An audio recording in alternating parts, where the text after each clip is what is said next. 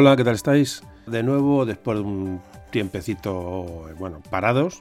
Eh, bueno, los comentarios, siempre repito lo mismo, pero se van a repetir a las entradillas más o menos, pues hablamos de estadísticas, en fin, de comentarios más o menos parecidos y bueno, sirve de entrada al audio un poco para informar de algunas cosillas, poca cosa. Eh, bueno, algunas cosillas que han ido pasando estos eh, meses que no hemos grabado, bueno, pues en redes sociales. Bueno, estamos, ya sabéis que estamos en Twitter, estamos en Facebook, estamos, vamos a estar, intentar estar en Instagram, a ver si la cuenta la activamos, le digo poco a poco, para sobre todo el fin es dar a conocer el trabajo y ya sabéis que es un poco dar publicidad, que, que llega a la mayor cantidad de gente posible, no hay otra, otra, no, tiene otro objetivo esto.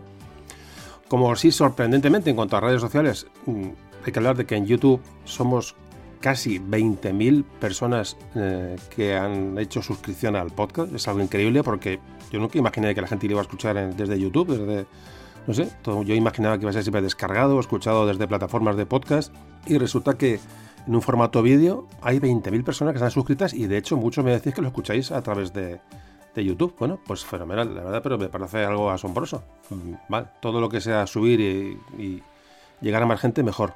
En Twitter eh, hay que deciros que la cuenta de hace unos días eh, solo sigue a colaboradores o cuentas relacionadas estrictamente con el podcast. No hay nada personal, lo único que quiero deciros es eso. A los que veis que ya no les sigo, pues que no, que no pasa nada, porque realmente mi cuenta de Twitter es. Personalmente no lo utilizo demasiado, simplemente es para, bueno, para dar a conocer este trabajo y, bueno, el volumen, digamos, de, descargas y de importancia que está teniendo ya este podcast, porque lo está teniendo, es, es así, no se puede obviar.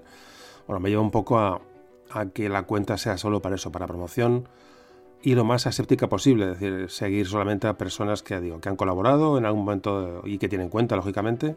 Los que no tienen cuenta no aparecerán ahí, pero ya digo que, que ninguno se lo tome nada personal que la haya dejado de seguir, ni mucho menos, porque no ese es el motivo. Simplemente, ya digo, es restringir un poco el tamaño de la cuenta y hacerle, digo, más, lo más dedicada posible a, la, a lo que es la expansión de este, de este trabajo. Twitter es un gran altavoz para que la gente nos conozca. Te digo, por eso mantengo la cuenta, por supuesto. Y os agradezco que, bueno, que sigáis la cuenta, que retuiteéis cosas, que le deis a, que le deis publicidad a todo esto. Entonces, te digo, fundamental, redes sociales a la hora de transmitir contenidos. Yo las redes sociales, evidentemente, son, magníficas. Para mí son, son un foro libre, un foro de opinión, para expresar pues sentimientos de cada persona. Es decir, hay que en Twitter, pues yo me parece bien que la gente exprese lo que quiera en Twitter, lo que, lo que pueda, lo que le apetezca lógicamente ignorando a tanto retrasado social que frecuenta estas redes, pero quitando esta minoría eh, ruidosa, creo que es un lugar agradable para transmitir, para compartir. Pero bueno, pero yo en lo personal sí lo sigo utilizando porque creo en ello, pero he dado un pasito al lado para, digo, por, por, bueno, por dejar un poco de espacio. Cuando comencé a, hacer Memoria de un tambor, em, os confieso que, hace ya años eh, yo miraba cada noche las descargas, la verdad es que eso, eso me ocurría y disfruté mucho con los premios que nos dieron eh, en aquellos primeros momentos. Es decir, eh, lógicamente todos tenemos un ego y una, bueno, un, amor propio, ¿no? Y esas cosas pues gustan, ¿no? Y, y, pero con el tiempo te das cuenta de que el ego pues te lleva a, al final la frustración, porque, porque eso lo he aprendido con los años, que ya tengo unos cuantos. Y bueno, ya veis que apenas se sabe nada de mí, mi nombre, José Carlos, eh, poco más. Eh, solo personas cercanas a mí me conocen y quiero que siga siendo así. Evito, ya digo, exponer mi imagen, eh, muchos lo sabéis ya, porque me habéis propuesto actividades públicas, en vídeos, eh, en fin, que he ido declinando casi sistemáticamente. Yo prefiero guardar mi imagen, mi, mi, intimidad, no creo que valga para nada. Y bueno, yo vivo muy bien en el anonimato, hay gente que disfruta, bueno, se muestra, me parece perfecto. Yo disfruto aquí elaborando cada audio y bueno, sabiendo que hay muchos de vosotros, ya sois muchos miles de amigos que esperáis que, que publique eh, y esa es la satisfacción, aunque te publique por lo mejor con más o menos frecuencia. Me encanta leer vuestros comentarios en las redes sociales, en Twitter, en Facebook, etcétera, en YouTube, también dejéis, en donde queráis dejar los comentarios. Me gusta leer mucho vuestros correos, que es el lugar de, bueno, de contacto entre nosotros, y para mí esa es la mejor recompensa, de verdad. Eh, que esos comentarios son, son muy estimulantes y creo que, como siempre he dicho, que es la gasolina, bueno, lo que a mí me da ánimo para continuar y, y bueno, y es un poco el, termómetro de, cómo va esto. Aparte de las descargas, me gusta ver lo que vosotros pensáis y me vais contando. Mm, bueno, nada más que era esto, quería comentar. Ya digo que si tuviera otro interés más personal, pues estaría grabando audios más a menudo, yo que sé, o apareciendo en canales de YouTube, de, ¿cómo se llama esta plataforma de ahora? El Twitch, famoso, ¿no? O en 100.000 sitios espacios a los que me, bueno, a veces me han invitado, pero digo que esa es la, la idea que tengo. De permanecer un poco a resguardo y nada, como veis me he pasado, pues creo que han sido nueve meses sin grabar o algo así más o menos. ¿Por qué? No ha pasado nada. Me, os, bueno, os agradezco mucho a los que habéis preguntado si pasaba algo. No pasa absolutamente nada, simplemente es porque, porque sí, porque no he grabado. Así de sencillo. Espero que no se alargue tanto el, el próximo episodio. Yo creo que no va a ser tanto tiempo. Y ya digo, pero no ha pasado absolutamente nada, simplemente, bueno, porque que no he visto el momento, a veces el tema no me ha interesado. La verdad es que muchas veces el tema, cuando he empezado a trabajar con varios temas antes de este, y se me han hecho bola, se me han hecho bola. Hay temas que empiezas a... De hecho, tengo el, tengo varios guiones hechos durante estos meses. No crees que no está aquí, está aquí. He empezado a, elaborar audios, pero se han quedado empantanados porque no he visto, no, no, me, han, no me han gustado cómo estaban quedando, no me atraían, no me apetecía grabar sobre ese momento.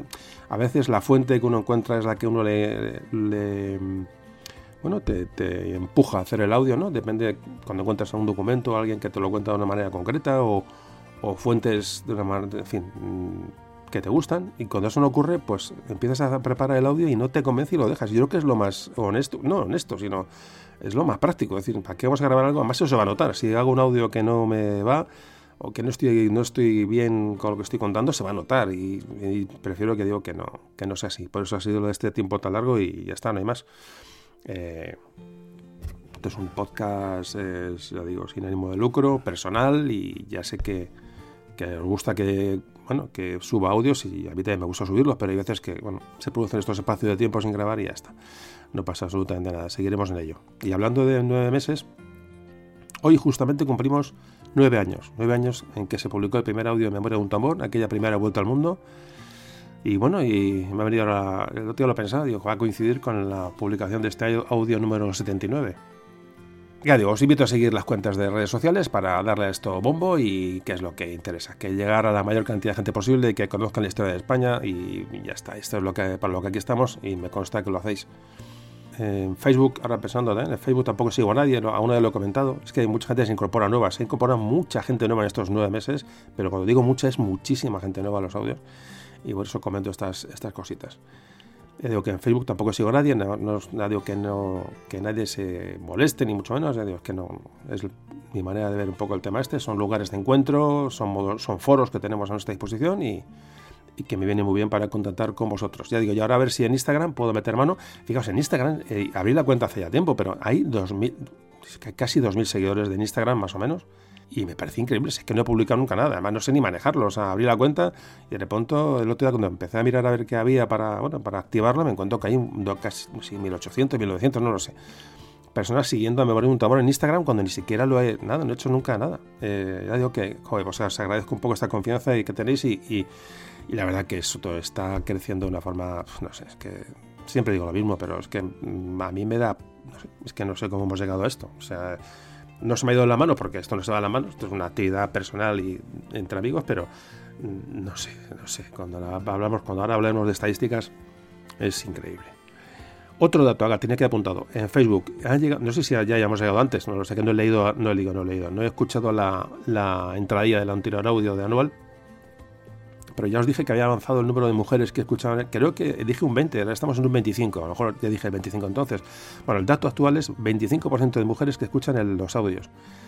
Eh, hemos subido muchísimo, muchísimo. Eso para mí es un buen dato, es un buen dato, porque parece que la historia siempre ha sido algo, eso, de más masculino por nuestra manera de ser, por nuestra manera de, nuestra educación, por la manera que afrontamos las cosas, pues, pero el 25% de mujeres y, cuando apenas hay temas femeninos, porque hay muy pocos personajes femeninos, por desgracia, que tratar, y si los hay, pues a veces ah, no, no, no entran ellos, puramente femeninos, hay, yo creo que hay un par de ellos, y luego hay muchos genéricos que, que pero siempre son héroes, siempre son, en fin, esto, guerras y tal, y para arriba y para abajo, entonces parece que el elemento masculino es el que prima, y por eso me alegro muchísimo que uno de cada cuatro oyentes de toda esta película seáis mujeres. Eh, está muy bien, está muy bien. Bueno, y seguimos, ya vamos a ir mm, ya avanzando en esta entradilla y os cuento estadísticas. Vamos aquí, un poquito de ego, esto sí, un poquito de ego comunitario, que esto está fenomenal. Fijaos, hace unos meses estuvimos como números uno del ranking de podcast en Apple Podcast. Para mí eso es la pera. Es un termómetro muy fiable y qué queréis que os diga, me hizo mucho ilusión vernos el número uno. Eh, por encima, estábamos por encima de cadenas de radio, de famosos influencers, de grandes comunicadores, etcétera, etcétera, etcétera. Y ahí estaba este, mm, se veía este logo simple de, con la M, ¿no? Y ese círculo que, que, estaba en primer lugar, el número uno. Una auténtica pasada. Es muy difícil eh, llegar a ese puesto. Eh, lo que pasa que, que, bueno, además estos rankings priman mucho la frecuencia de publicación y nosotros publicamos de forma muy espaciada, pero siempre estamos ahí entre los. Siempre, en Memoria un Tambor, yo creo que siempre está entre los 40 y 50 primeros, siempre, a pesar de no grabar, porque ya digo que estos rankings se basan un poco en la frecuencia de, de la publicación de los podcasts. Y nosotros que hemos estado meses sin grabar, seguimos estando en, ahí, en un, en un buen lugar. ¿Qué quiere decir? Pues que, que sigue entrando gente nueva, que la gente sigue eh, escuchando o repitiendo audios, y digo, sobre todo que entra gente nueva. Esto es una, una auténtica barbaridad. Bueno, como siempre, esto lo comento por, anecdóticamente, a pesar de ser un podcast puntero, afortunadamente, que lo somos realmente, lo somos y no hay que... Es una maravilla lo, cómo estamos. Y es que eso es en gran parte debe a vosotros, a vuestra... lo que habéis extendido esto entre vuestra gente, entre vuestro entorno nos comentaba que a pesar de esto seguimos sin existir para determinadas estadísticas. Es, ya llega a ser un poco gracioso. La verdad es que me importa muy poco, pero allá cada uno cuando hace las estadísticas. Ya sé que un, podcast con los prejuicios que hay actualmente, ¿no? Un podcast de historia de España parece que no ya está etiqueta ni tal. Siempre hemos hablado de lo mismo. Por supuesto, me importa un, me importa un bledo. Y, pero lo comento simplemente como anécdota, para que veáis un poco. si os contara, algún día, si es que yo pudiera contar todo lo que he vivido y me ha llegado desde que esto empezó, era para escribir un libro o dos lo que pasa que no vale, yo creo que no vale la pena, pero porque al final te fijas en cosas negativas y lo que importa es lo positivo, ¿no? Que, que, que bueno, que es lo que al final te debe de quedar. Pero ya digo que es curioso que seamos invisibles para ciertos personajes. ¿Qué más? Eh, temas técnicos, temas que me habéis comentado a, raíz del último audio de... Eh, me habéis comentado muchos a raíz del podcast de Anual y ya de siempre, me venís comentando que donde podéis descargar los audios para que ahí me llegue, digamos, me rente más el posible dinero de publicidad o no hay ningún sitio donde, o sea, podéis descargar donde queráis. No tengo relación con nada, ni cosa, y además no entiendo que hay gente que entra y me lo he preguntado varios. Y digo, ¿dónde, dónde, queréis que, ¿dónde quieres que descargue? ¿De aquí, de allá? De... Pues no, me da igual, me da igual porque no tengo, no tengo interés en ningún sitio y podéis hacerlo donde queráis. Lo que pasa es que sí hay un problema con las descargas en Evox. En Evox hay, mucho me habéis dicho, que era lo que iba a comentar en un principio, que no descarga los audios, que se quedan bloqueados, que no aparecen. Mira, yo no sé, por lo que sea, me da igual. Eh, no es algo que me pase solo a mí, lo escucho a mucha gente que tiene podcast y comentan cosas parecidas, que en Evox a veces falla y, vosotros me habéis habido en este último de anual, a lo mejor por el peso del audio, no lo sé, tengo ni idea, pero mucho me habéis dicho que no se puede descargar, que tiene problemas de descarga, que un día, está, un día unos días está, otros días no. Digo, no, yo la verdad es que no lo sé, porque yo en Evox no, repito, no publico. El feed, eh, bueno, tienen autorización para cogerlo y lo publican y ahí lo escucháis vosotros, pero nada, yo no, no, tengo nada que ver con Evox, ni publico allí, ni tengo cuenta. Y entonces os recomiendo que si esto ocurre, que parece que es muy frecuente, pues no, yo recomiendo que no que cambies de modalidad de descarga, es decir, en la web tenéis un montón de sitios para descargar, de plataformas para descargar, lugares de descarga siempre gratuitos. Son aplicaciones que las podéis instalar en el móvil. Ya no es el momento de, empezar a contaros la historia esta y porque os preguntad a gente de vuestro entorno que pues si tenéis gente alrededor, que, gente que esté más puesta en la técnicamente en esto, que, os recomiende una plataforma para escuchar podcast, es mucho más, es mucho más eh, sencillo, son plataformas muy, muy sencillas de utilizar y ya digo, yo recomiendo esto, que, si veis que da problemas IOS, pues lo dejáis IOS, ya está, no, no, hay más, es que yo no puedo hacer otra cosa. Es que ha habido una, bastantes, pero bastantes, y cuando me llegan bastantes, es que hay otras personas que han tenido ese mismo problema y me imagino que lo han resuelto descargando de otro lado, no lo sé. Sí, yo os recomiendo, de luego, si hay problemas alguna vez, en, la web hay un lugar que, pone que es Libsyn. Libsyn es la plataforma que está en Estados Unidos, donde se alojan los audios de forma física. Entonces, bueno, es el sitio más seguro, pero luego en el resto de aplicaciones, el feed que funciona, el feed RSS, este famoso que, funciona desde cualquier lado lo podíais escuchar. Ya digo, pero hay muchas aplicaciones, no, no, os, cerréis a iVoox ni a otros. Eh, a otros lugares, que creo que son, ya digo, que estas aplicaciones cumplen de sobra con, más son muy prácticas, son, son muy fáciles de utilizar. Más cosas. No hay viajes. Me lo comentáis muchas, mucha gente. No hay viajes. De momento están suspendidos. Además, no es que estén suspendidos. Es que cuando la actividad de viajes tuve que hacer una. Para llevar a cabo esta actividad tuve que crear una, agencia de viajes.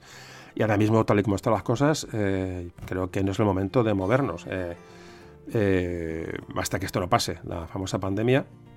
Parece que no pasa nada. Yo me sorprende esta semana, eh, a fecha que estamos grabando este audio, esta semana ha habido una, eh, media de más de 200 fallecidos todos los días en España.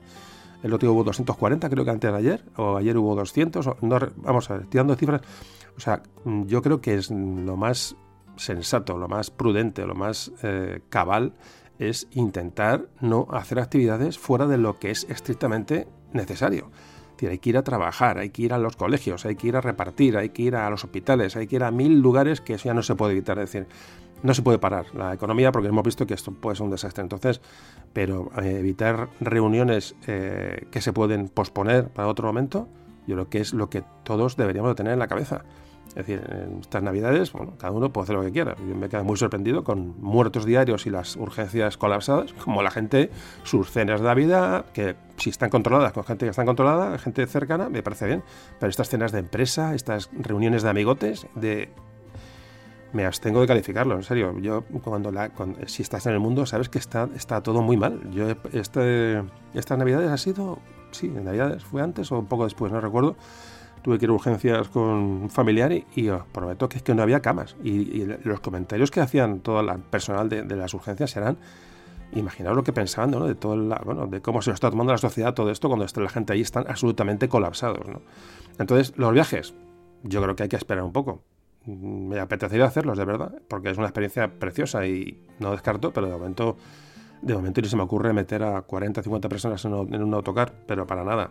Para mí, bajo mi punto de vista, tenemos que intentar seguir con la vida lo, más normal posible, pero, pero si pues, se pueden evitar ciertas cosas, eh, lo suyo es evitarlas y arriesgarte cuando hay que arriesgarse, ya está, ni más. hay que salir, trabajar, hay que llevar, ya digo, enseñanza, trabajo, etcétera, etcétera, etcétera, ¿no? Hay que, la vida tiene que seguir y está demostrado que el, el paro este puede ser peor casi que la propia enfermedad, pero sí se pueden evitar. Ya digo, determinadas reuniones yo creo que sería lo más, lo más, lo más sensato. Por lo menos eso es lo que yo veo. Así que ya, os avisaré, alguna vez esto se retoma, digo, porque me preguntáis muchísimo por esto. Bueno, y ya para acabar este, esta entrada larga, que me estoy enrollando mucho, vamos a hablar de las estadísticas. Vamos a hablar de estadísticas porque es el momento, ya digo, que yo, joder, no, ya digo, yo no me muestro, no me, no me no puedo presumir de nada porque no me conoce nadie y estoy aquí metido en mi, en mi burbuja. Pero cuando hablamos de números, yo sé que además os gusta saber que estáis, que eso, que estamos haciendo entre todos un, un proyecto, ya no es un proyecto, un trabajo eh, productivo. Eh, vamos a disfrutar de lo que estamos consiguiendo porque la historia de España está llegando a muchísima gente. Ya no solamente con Memoria de un Tambor, hay otros podcasts y otros medios de comunicación y blogs y que hay un buen tirón. Bueno, nosotros somos, bueno, pues ya digo, está, teniendo sus frutos. Bueno, eh, a lo que números. Hacia la guerra civil. Podcast de Hacia la guerra civil. Ya no me acuerdo el número que era este podcast. Mm, a día de hoy, que lo he mirado, lleva 382.000 descargas únicas. La verdad es que es una auténtica barbaridad. Anual, el podcast anual, con dos años de diferencia con el de la Guerra Civil, lleva 231.000 descargas. O sea, el de anual está siendo un auténtico pepinazo.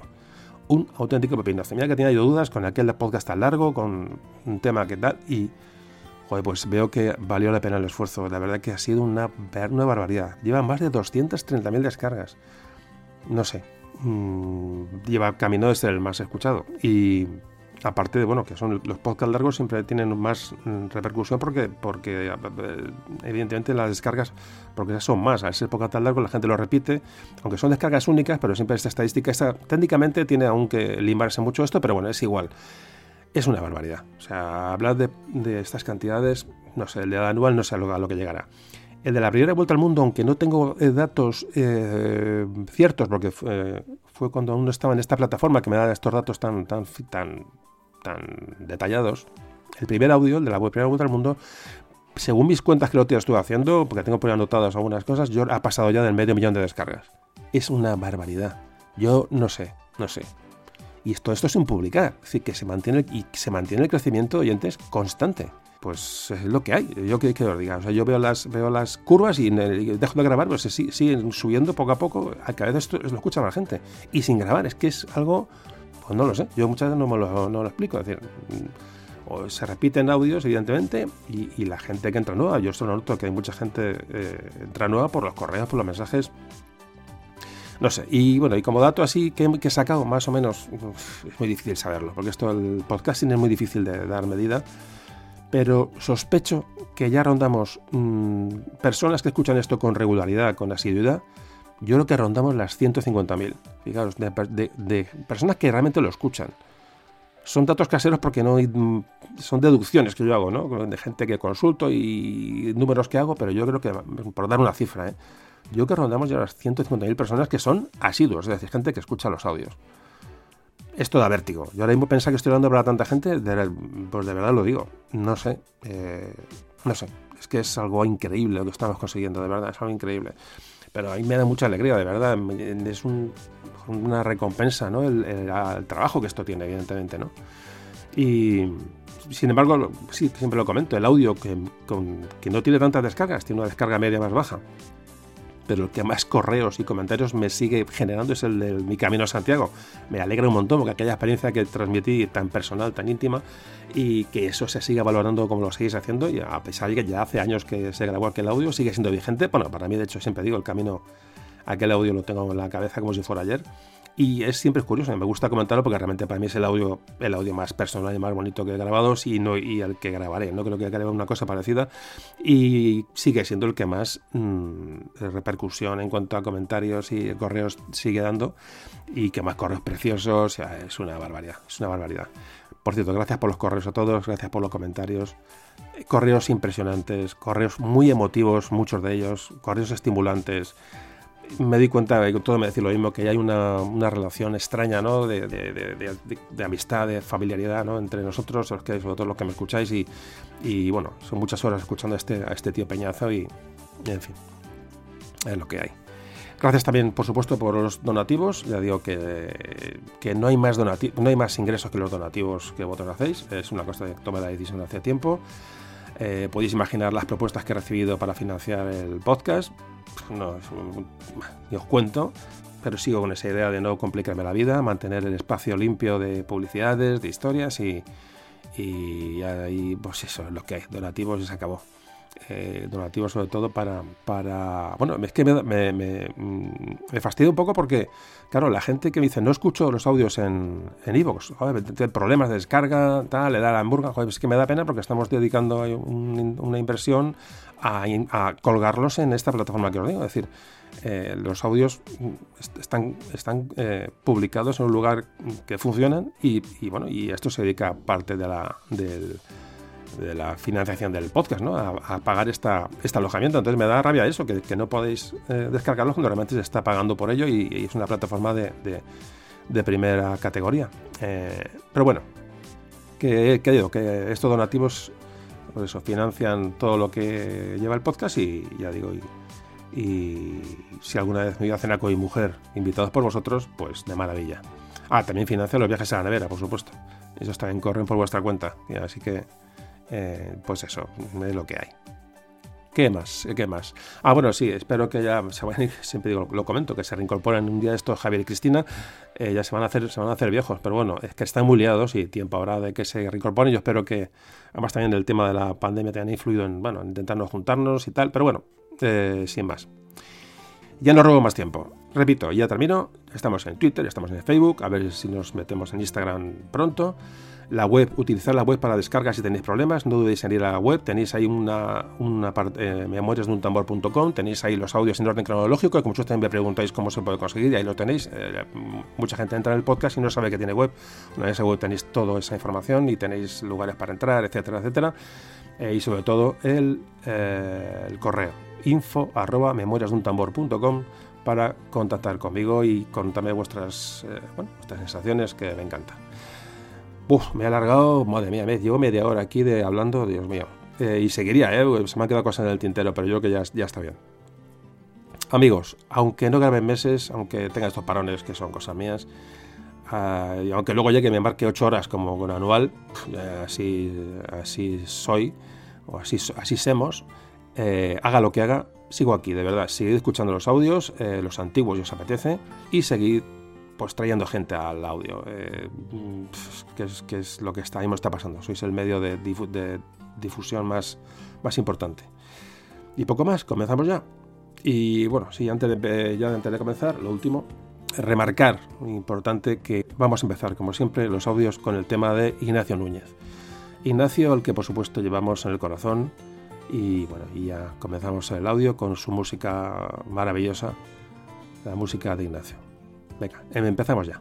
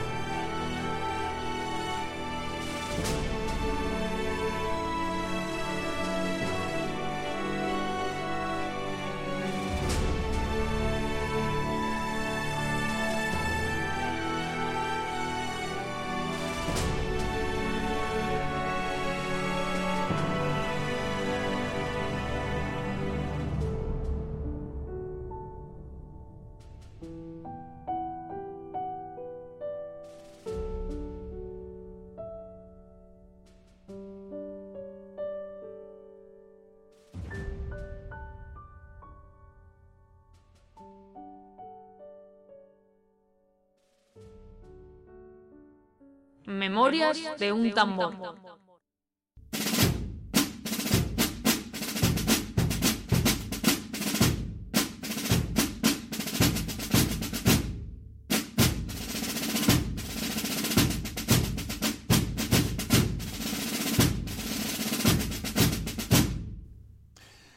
Hola, comenzamos el audio con eh, bueno, una reflexión. Vamos a, hablar de la, la verdad sobre la Armada Invencible Mm, he dudado mucho en, el título de este audio, porque evidentemente hablar de Armada Invencible es, bueno, es fomentar un poco la leyenda negra. Realmente es, es un término que se acuñó eh, fundamentalmente en Inglaterra, ¿no? Para, bueno, para denostar, ¿no? La, en esa época eh, de, expansión española, ¿no? De Felipe II, cuando realmente el nombre de la Armada fue la Gran Armada o la Grande y Felicísima Armada. Ese era el nombre que tenía aquella, aquella flota y aquel, aquella, aquel proyecto ¿no? de invasión de Inglaterra y tal. Lo que pasa es que, claro, eh, eh, ¿por qué le he llamado Armada Invencible? Pues porque tiene más tirón. Pues porque lo importante es que la gente pinche aquí. Lo importante es que vea ese título, pues le dé, ah, la Armada Invencible. Vamos a ver, es un nombre mucho más llamativo, aunque ya digo que de alguna forma pueda fomentar el, eh, bueno, esa tergiversación ¿no? de la historia.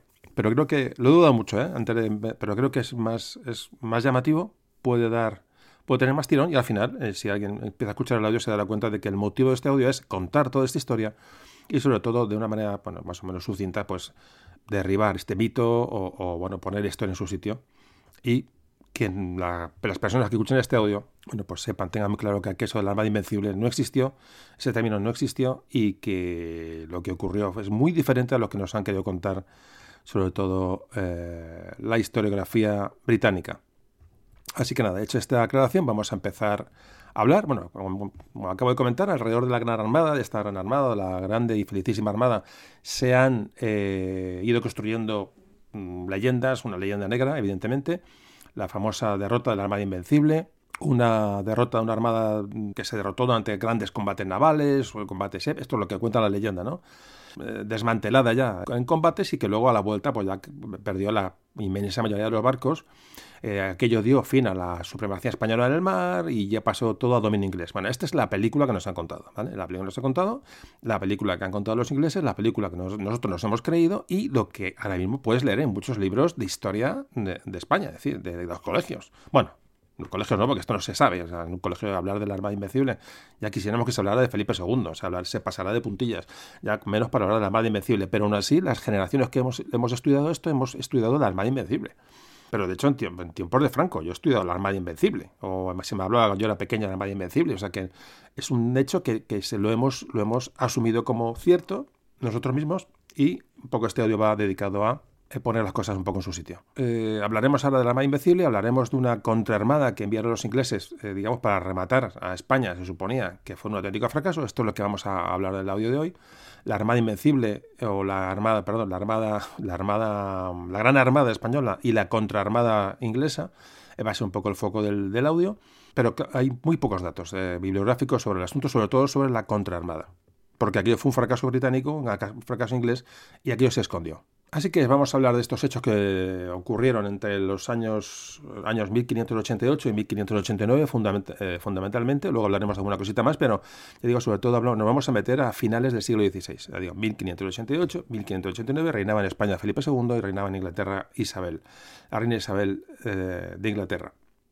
¿Qué antecedentes tenemos hoy para tratar en el audio, para meternos en materia? Bueno, pues para empezar yo recomendaría, si ya lo habéis escuchado ya o lo habéis escuchado, el podcast de Catalina Aragón, por ejemplo, puede venir muy bien escucharlo para meterse con este audio antes o después, como queráis. Yo creo que antes quizás es más lógico, porque va a hablar un poco de la política matrimonial que hubo. Entonces, escuchamos este audio antes, eh, en este entramos de una manera un poco más, ya más suave. Y luego otro audio importante es el, el, audio que hicimos de la vieja amiga Irlanda, pues también toca temas que hoy trataremos. Entonces, estos dos audios los tengo así como, bueno, para recomendarlos, para escucharlos, eh, eh, bueno, paralelamente a este de hoy. Vamos a meternos en, ya en harina y la situación que había entre España e Inglaterra a finales del siglo XVI. Un poquito atrás vamos a hablar de Carlos V, o Carlos I de España, V de Alemania. Ya digo, yo siempre digo lo mismo, a mí se me escapa Carlos V, aunque es más correcto decir Carlos I. Pero digo, perdóname porque realmente lo correcto es Carlos I este Carlos I de España va a reinar entre 1516 y 1556. Para este podcast también viene muy bien el podcast de los comuneros. Ya hablamos un poquito de la época de Carlos, de Carlos I. ¿vale?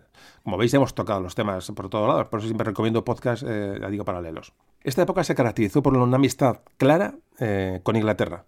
Sin embargo, su hijo Felipe II, el hijo de Carlos I, Felipe II, va, mm, su reinado va a acabar desembocando en una guerra con Inglaterra. Hay un paso de una política de amistad a un paso de, un ambiente bélico de confrontación, como ahora iremos viendo durante, durante el audio. Hay que decir que antes de la armada, de esta armada que se envía contra Inglaterra, la armada de Felipe II, un siglo antes, en 1489, se firma el Tratado de Medina del Campo, por el que se concierta un matrimonio entre eh, Catalina de Aragón, que antes comentaba que hemos dedicado un podcast a ella, la hija de los reyes católicos, y Arturo Tudor, un heredero a el heredero de la monarquía inglesa. Todo esto como fruto de las buenas relaciones que había entre España e Inglaterra durante eh, hubo pues, prácticamente casi un siglo de buenas, de buenas relaciones. Este acontecimiento será el preludio del enfrentamiento posterior entre, los, entre España e Inglaterra. Se tuerce la cuestión cuando en 1536 se puede marcar este año cuando Inglaterra digamos, gira hacia el anglicanismo, es decir, va a abandonar la, digamos, la, disciplina eh, religiosa que marca Roma, que marca el Papa. De todo esto hablamos mucho en el podcast, ya digo, de Catalina Aragón, ahí lo, se ve todo muy claro es por no repetir eh, conceptos, vamos, vamos a hablar de todo. Yo más o menos un poco de manera eh, superficial, pero digo que en este podcast yo creo que se desarrolló un poco más profundamente este asunto. Así que en 1554, Felipe II contrae matrimonio con la reina inglesa, con María, hija de Enrique VIII y Catalina de Aragón, y se convierte en rey. Felipe II se convierte en rey de Inglaterra. Esto, rey consorte, pero rey de Inglaterra. Esto digo que lo comentaba en aquel audio de Catalina, que, es, que es está poco, poco asumido por nosotros mismos. Es decir, Felipe II también llega a ser rey de, rey de Inglaterra. María, que era la, reina de Inglaterra en ese momento, se casa con Felipe II, era, católica, eh, lógicamente, con Felipe II, y esta María quiso acabar con las reformas que hizo Enrique VIII y Eduardo VI de reformas muy eh, dirigidas a, ese paso del, religioso, ese cambio religioso del catolicismo al anglicanismo. Pero este matrimonio de Felipe II con María pues no cuajó. Eh, el caso es que María muere y accede al trono Isabel I. Isabel I, que antes hemos hecho referencia, esto ocurre en 1558 y aquí empiezan las cuestiones a torcerse. Felipe II va a intentar de nuevo una unión dinástica con un nuevo matrimonio, esta vez con Isabel, pero este matrimonio no se va a llegar a producir se mantienen durante el principio unas buenas relaciones con la Inglaterra, entre Inglaterra y España, pero Isabel muy pronto, para ya afianzarse en el trono y seguir con, la, bueno, con ese proceso de, anglicanización de, Inglaterra, bueno, pues va a cambiar la política. Para Felipe II la alianza con Inglaterra era muy importante por un motivo muy claro, y es la, eh, el control de los Países Bajos, control de Flandes, esas tierras que ya estaban en, empezando a, sublevarse, ya digo que sobre todo por, bueno, por temas de sublevación propia, por, por, digo, por la presión de los austrias allí, de los austrias en este caso Felipe II, y por temas religiosos. Eso es un tema que yo creo que hemos tocado siempre, pero a lo mejor dedicarle a un audio a la guerra de Flandes, no lo sé. Tantos temas nos falta por tocar que este ojo podría ser uno de los que se puedan tocar para concretar un poco qué pasó en Flandes aunque hablamos en el programa de los tercios, hemos hablado siempre de Flandes, pero quizás, bueno, lo dejo ahí como una posibilidad. Bueno, el caso es que a partir de la segunda mitad del siglo XVI se va a llegar al enfrentamiento, a partir de, esta fecha que hemos dicho, en que Isabel I reina en Inglaterra. ¿Y qué punto se puede tomar como punto de un antes y un después de las relaciones con, Inglaterra? Pues un punto en que, mm, que Francia, Francia en estos años, está sumida en una guerra civil muy cruenta, una guerra de religión que en este momento eh, bueno, va a liberar a España de esa rivalidad con Francia, evidentemente, pero este es el punto inflexión que marca las relaciones con Inglaterra. Esta guerra que es de carácter religioso, obviamente, la que ocurre en Francia, eh, hay que meternos, ya digo, en estos años de, guerras religiosas, fue el inicio de enfrentamiento entre España e Inglaterra. España como defensor del, defensora del catolicismo, la monarquía hispánica de los Austrias, un catolicismo a ultranza, y Inglaterra como, mm, bueno, como ese, mm, ah, defensor de las reformas de protestantes eh, calvinistas. En Francia se llamaban hugonotes, estas corrientes ¿no? favorables a la reforma. ¿Qué ocurre con esta inestabilidad en Francia? Bueno, pues que la navegación que era fundamental para España por el Canal de la Mancha, hay que pensar que, las flotas que salían del Cantábrico, sobre todo, iban a, abastecer y a, reforzar eh, Flandes, bueno, tenía que atravesar el Canal de la Mancha y esta zona se convierte en insegura. Primero porque mm, Francia no da seguridad a la zona, hay mucha piratería, y los ingleses, muy lejos de vigilar el canal, lo que hacen es dejar campar a sus anchas un poco a los, a los franceses, eh, siempre en detrimento, poco a poco, de la, eh, de la comunicación de España con Flandes.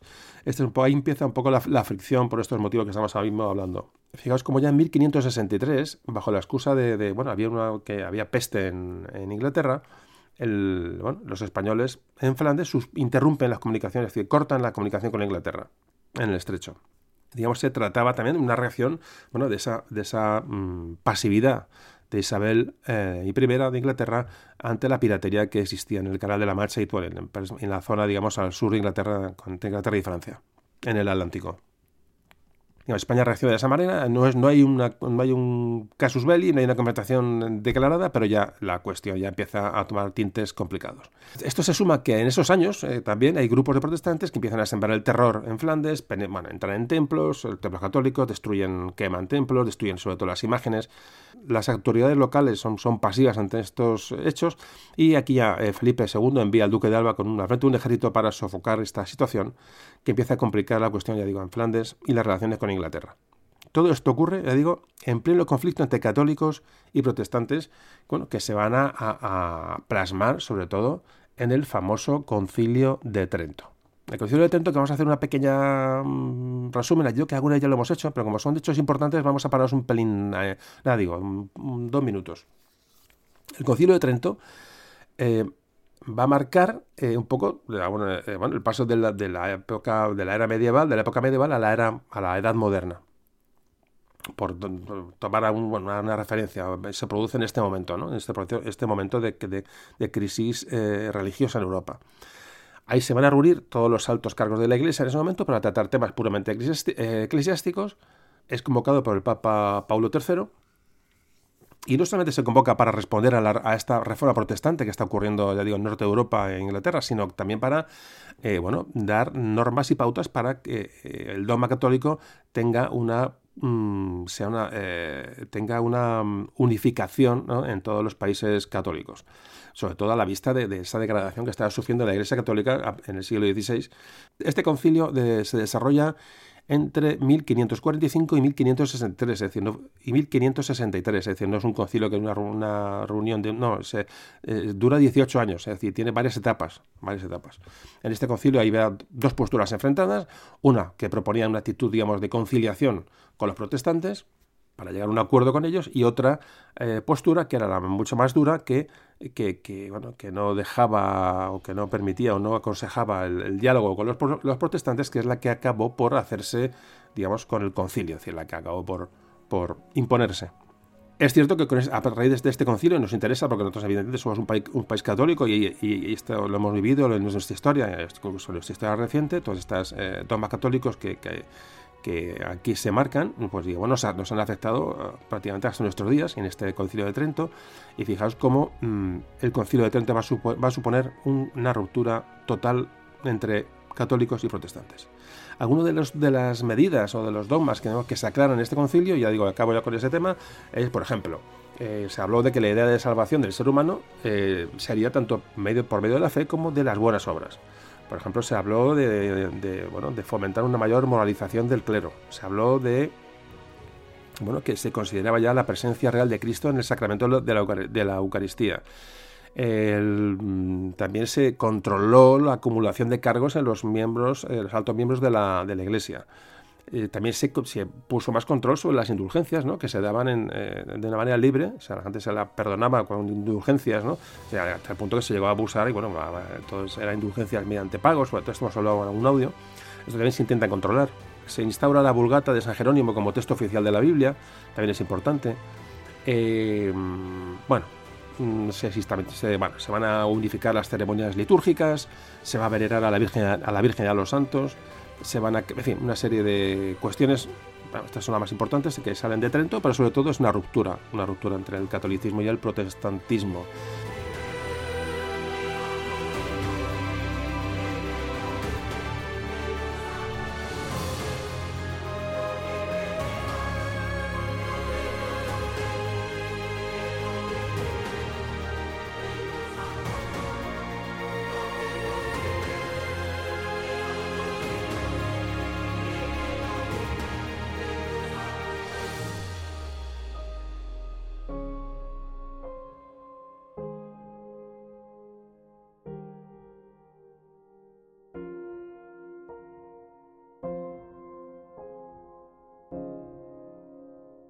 Pues, eh, ¿qué, ocurre? Pues las revueltas que hay en Flandes, ya digo, entre, digamos, em, nacionales o nacionalistas y religiosas van a ser sofocadas por ese gran ejército del Duque de Alba, de esos tercios que, todos ya hemos hablado en algunos audios y todos ya nos suena.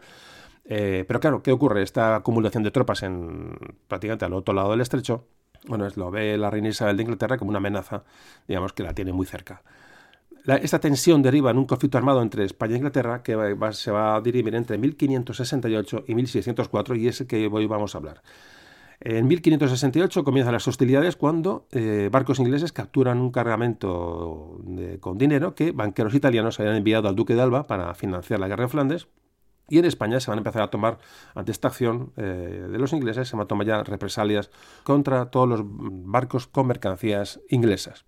Dos temas van a agravar toda esta situación. Primero, la reina de Escocia, eh, María Estuardo, fue depuesta y estaba exiliada en Inglaterra a partir de 1568. Fijaos cómo también todo tiene que ver con el tema religioso. Bueno, pues Felipe II tenía la idea de, bueno, de poner a Isabel I de Inglaterra y llevar a María Estuardo, digo, la depuesta reina de Escocia, al trono de Inglaterra, una, una reina católica, y bueno, y esa era su idea. Nunca fue la de invadir Inglaterra, eh, lo veremos ahora. Otro segundo tema importante para agravar la situación es que dos años más tarde de estos hechos, 1570, el Papa Pío V excomulga a Isabel I. Entonces van a, todos estos, ya estar excomulgada Isabel I, bueno, va a haber, van a, crecer todas estas conspiraciones dentro de, la propia Inglaterra para, como antes comentaba, deponerla y sustituirla por María Estuardo se produjeron muchas conspiraciones en ese momento. Eh, de hecho, se que acusaron, y parece, parece, ser con razón, que muchos agentes españoles propiciaron estas, estas conspiraciones internas, digamos, de los muchos católicos que, había todavía en, Inglaterra. Como respuesta a toda esta historia, Isabel I de Inglaterra, a partir de, a partir de esta fecha más o menos, a partir de 1572, ya empieza a financiar expediciones de corsarios. Los nombres de Hawkins y Drake eh, ya nos van sonando, que nos irán sonando durante todo el audio, va a financiar expediciones contra las posesiones españolas en el Caribe. De hecho, van a capturar muchos botines en ciudades españolas. Ya digo, estos dos personajes eh, realmente eran corsarios, eran, piratas, eh, pero ya iremos hablando del tema, al servicio de la reina. Sobre todo Drake, Sir Francis Drake, del que hablaremos muchas veces. Y este tal Hawkins, que también hablaremos de él alguna vez. Bueno, como veis, la cosa se va complicando entre Inglaterra y España. Hemos pasado un, periodo de conflicto. Y eh, fijaos, entre 1572 y 1577 llega a haber hasta 11 expediciones inglesas contra las posesiones españolas en América. Es decir, sobre todo eran, asaltos de robos y de saqueos, ¿no? Pero mm, España estaba muy limitada en la respuesta porque estaban muy mm, pendientes de eh, enviar recursos a los Países Bajos, a Flandes, donde estaba, digamos, el conflicto más importante. Entonces España se ve ahí un poco como se a partir de Felipe II siempre hemos hablado que se abren muchos frentes, es decir, sale el frente de los berberiscos, que ya hablamos en un audio, el frente de los, de los turcos, el frente de Flandes, el frente de, Inglaterra, en fin, fijaos, y, todo esto tener que defender todas las posesiones que tenía alrededor del mundo, ¿no? Bueno, y ante esta situación de complicación con Inglaterra, la ruptura llega sobre todo en 1585 cuando ya eh, Felipe II decreta el embargo de buques ingleses que había atracados en puertos españoles. Ya mm, aquí se acaban las contemplaciones y eh, embarga todos los buques ingleses que, tiene a su alcance. Isabel I va, como respuesta a esa mm, presión que tiene que ejercer los austrias españoles en Flandes, envía un ejército de 7.000 hombres para luchar con los, con los holandeses, que el efecto es cero patatero. Eh, para nada influyen en la, en la situación, pero de hecho es, bueno, es, un, es un motivo más de, enfrentamiento. Y Felipe II se está dando cuenta de que, Inglaterra puede ser ese, esa, esa, eh, bueno, ese apoyo a los rebeldes flamencos que, que, bueno, le, le, aboca al enfrentamiento contra Inglaterra. En estos combates que se producen entre los, bueno, en Flandes, entre este ejército inglés con los tercios españoles hay, hay, hay algunas, algunos testimonios. Este caso es de un militar inglés, Sir Roger Williams, que informa y dice que el militar inglés dice que nunca jamás ha visto un ejército que supera a los españoles en, orden y, dice que reconoce que solo hoy por hoy textualmente los mejores soldados de la cristiandad. Esto lo reconocen los ingleses cuando van a combatir a, Holanda. ¿Cómo solucionó Isabel I de Inglaterra el problema de María Estuardo, que la tenía, la tenía retenida en Inglaterra? Bueno, pues muy sencillo, como era motivo de de inestabilidad y provocaba conspiraciones y siempre había, se había ilusión en que esa mujer podía reinar en Inglaterra, bueno, pues tomó una decisión eh, administrativa eh, tajante y es ejecutarla. La ejecuta y ya está, se acabó, y se acaba el problema. Esto, esto funcionaba así. Todo esto mm, que hemos ido comentando y hemos ido acumulando, evidentemente, nos lleva al conflicto absoluto. Ya para colmo, en, en 1587, allá por mayo de 1587, el famoso eh, Francis Drake ataca a la Armada Española a la bahía de Cádiz, destruyendo parte de la flota. Parte de la flota que ya estaba preparando para eh, la misión de que se iba a producir muy en el año, el año siguiente de la mm, Armada Española que iba a Inglaterra, la que se ha conocido como Armada Invencible. ¿Qué ocurría en aquella época? Porque España tenía una, hegemonía absoluta, eh, porque estaba en expansión en América. Es decir, lo que pasa que, claro, también hemos hablado muchas veces, no, eran muchos frentes abiertos, pero la hegemonía española era total, le digo sobre todo, bueno, pues con, esa expansión en América que en ese momento estaba en su, en su apogeo. Contaba, por supuesto, además con los Habsburgo, con la Casa de Habsburgo que, reinaba en Alemania y con muchos príncipes italianos que, bueno, que, eran católicos y que apoyaban a la causa española también en ese momento ya Felipe II se, anexiona a los territorios del Imperio Portugués. Como todos sabéis, y hemos hablado en algún audio, eh, Felipe II ya es, rey también de Portugal eh, por, bueno, por, por, derechos dinásticos que él eh, aduce. Bueno, pues se nombra rey de, rey de Portugal. ¿Y qué ocurre? Pues que Isabel I de Inglaterra también va a apoyar de buena forma al al otro pretendiente, un, portugués, al pretendiente portugués al trono. Es decir, había cuando se dirime el trono portugués, hay un pretendiente portugués y Felipe II. Bueno, al final se lleva el gato al agua a Felipe II, pero ese pretendiente que queda en el exilio va a ser apoyado también por Isabel I de Inglaterra. Como veis, todo el conflicto adquiere dimensiones internacionales y, bueno, y que importantes. Pero yo creo, viendo, leyendo todas las que hemos visto hasta ahora, a margen de, apoyos o no apoyos a algunos y a otros, y ejecutar a María Estuardo, apoyo a Portugal, yo creo que lo más importante, yo creo que lo más importante, incluso por encima de los ataques a, los ataques a las ciudades españolas en el Caribe, yo creo que lo que mm, decidió todo esto fue el apoyo de facto de Isabel I de Inglaterra físicamente con hombres y con tropas en Flandes. Yo creo que es lo que a Felipe II realmente más le, pudo afectar porque era una ayuda realmente que Flandes era, era vital para los intereses de los austrias y aquello tenía que seguir, en, ya digo, eh, controlado. Por supuesto, no podemos, no podemos olvidar, y ya acabamos con esta primera introducción del audio, no nos podemos olvidar el tema religioso. Eh, Isabel I había sido excomulgada por el Papa Pío V. Esto ocurre en 1570 Además, Felipe ya había firmado un pacto de un tratado de la Santa Liga, eso ocurre en 1584, para combatir al, protestantismo. Entonces, digamos, hay una situación de enfrentamiento también religioso. No nos podemos olvidar de esto porque eh, eh, es, importante, digamos, el, bueno, ese enfrentamiento espiritual que también existe, sobre todo por parte de Felipe II. Así que ante esta, esta situación, 1585 probablemente, se decide la, bueno, 85, 86 como mucho, ya se, hay esta armada española que va a atacar a Inglaterra ya había, tomado forma y ordena eh, Felipe II al duque de Parma, a Alejandro de Farnesio, eh, que era su comandante en los Países Bajos españoles, en Flandes, y a Álvaro de Bazán, el almirante de la flota del Atlántico, que le dieran un plan para la invasión de Inglaterra, el ataque a Inglaterra. Es muy importante la cuestión de que Felipe II no pretendía la conquista ni la anexión de Inglaterra, ni mucho menos, que también se ha dicho, la leyenda negra esto lo ha afirmado, ella, su, él, su principal motivación era derrocar a Isabel I para acabar con esa política protestante y anti-española en la que ella se había sumido. Eh, quería el cese de los ataques de los corsarios, el cese de, saqueos en ciudades españolas por el Caribe, esa interrupción de ayuda a los, holandeses y sobre todo lograr una tolerancia con los católicos eh, que vivían en las islas británicas. Es un poco la motivación de Felipe II. No, nunca invadir Inglaterra. Eso es falso, es decir, además jamás se puso eso sobre la mesa, simplemente que propiciar un cambio de, cambio de monarquía, una, una monarquía católica, a una monarquía amiga y, bueno, y revertir la situación que se había creado. Y bueno, aclarado este tema, eh, que me parece importante, eh, esto último que hemos, hemos, comentado, la no pretensión de invasión, bueno, pues vamos a hacer una pausita y ya nos metemos con los preparativos de lo que hoy hablamos, ¿no? De esta gran armada española que se va a dirigir contra Inglaterra, contra Isabel I de Inglaterra. Venga, seguimos enseguida.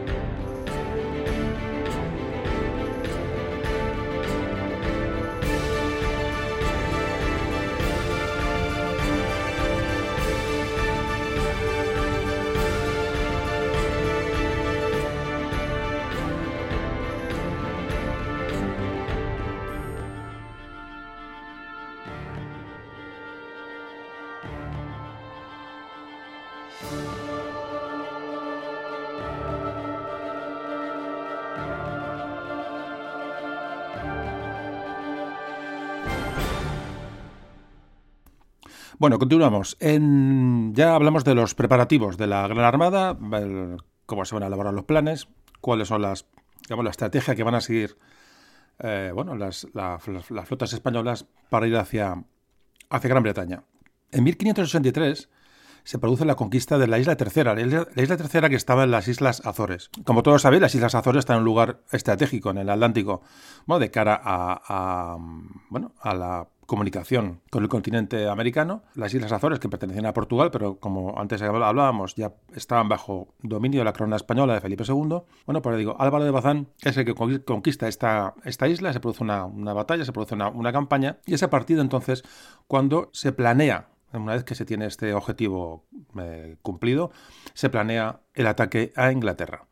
Lo que pasa en estos momentos es que, bueno, seguía la preocupación máxima de la corona española era era Flandes, los Países Bajos.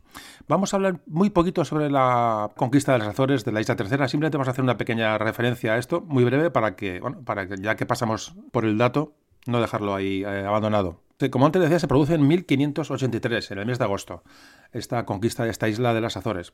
Manda las tropas eh, Álvaro de Bazán, otro personaje que ya he comentado alguna vez que sí que merecería algún podcast seguramente, pero vamos, lo vamos nombrando tan a menudo que vamos un poco haciendo su, un puzzle de su vida y sus, eh, sus obras, eh, poco a poco nombrándolo en, audios diferentes. Bueno, como decía, eh, Álvaro de Bazán va a tomar la isla tercera o terceira y completa la conquista de las Azores, poniendo, digamos, un fin a una guerra que se, se afrontaba con Portugal con motivo de la sucesión de Felipe, de Felipe II a su trono. ¿Cómo se produce esta crisis de Felipe II? Eh, con respecto a Portugal.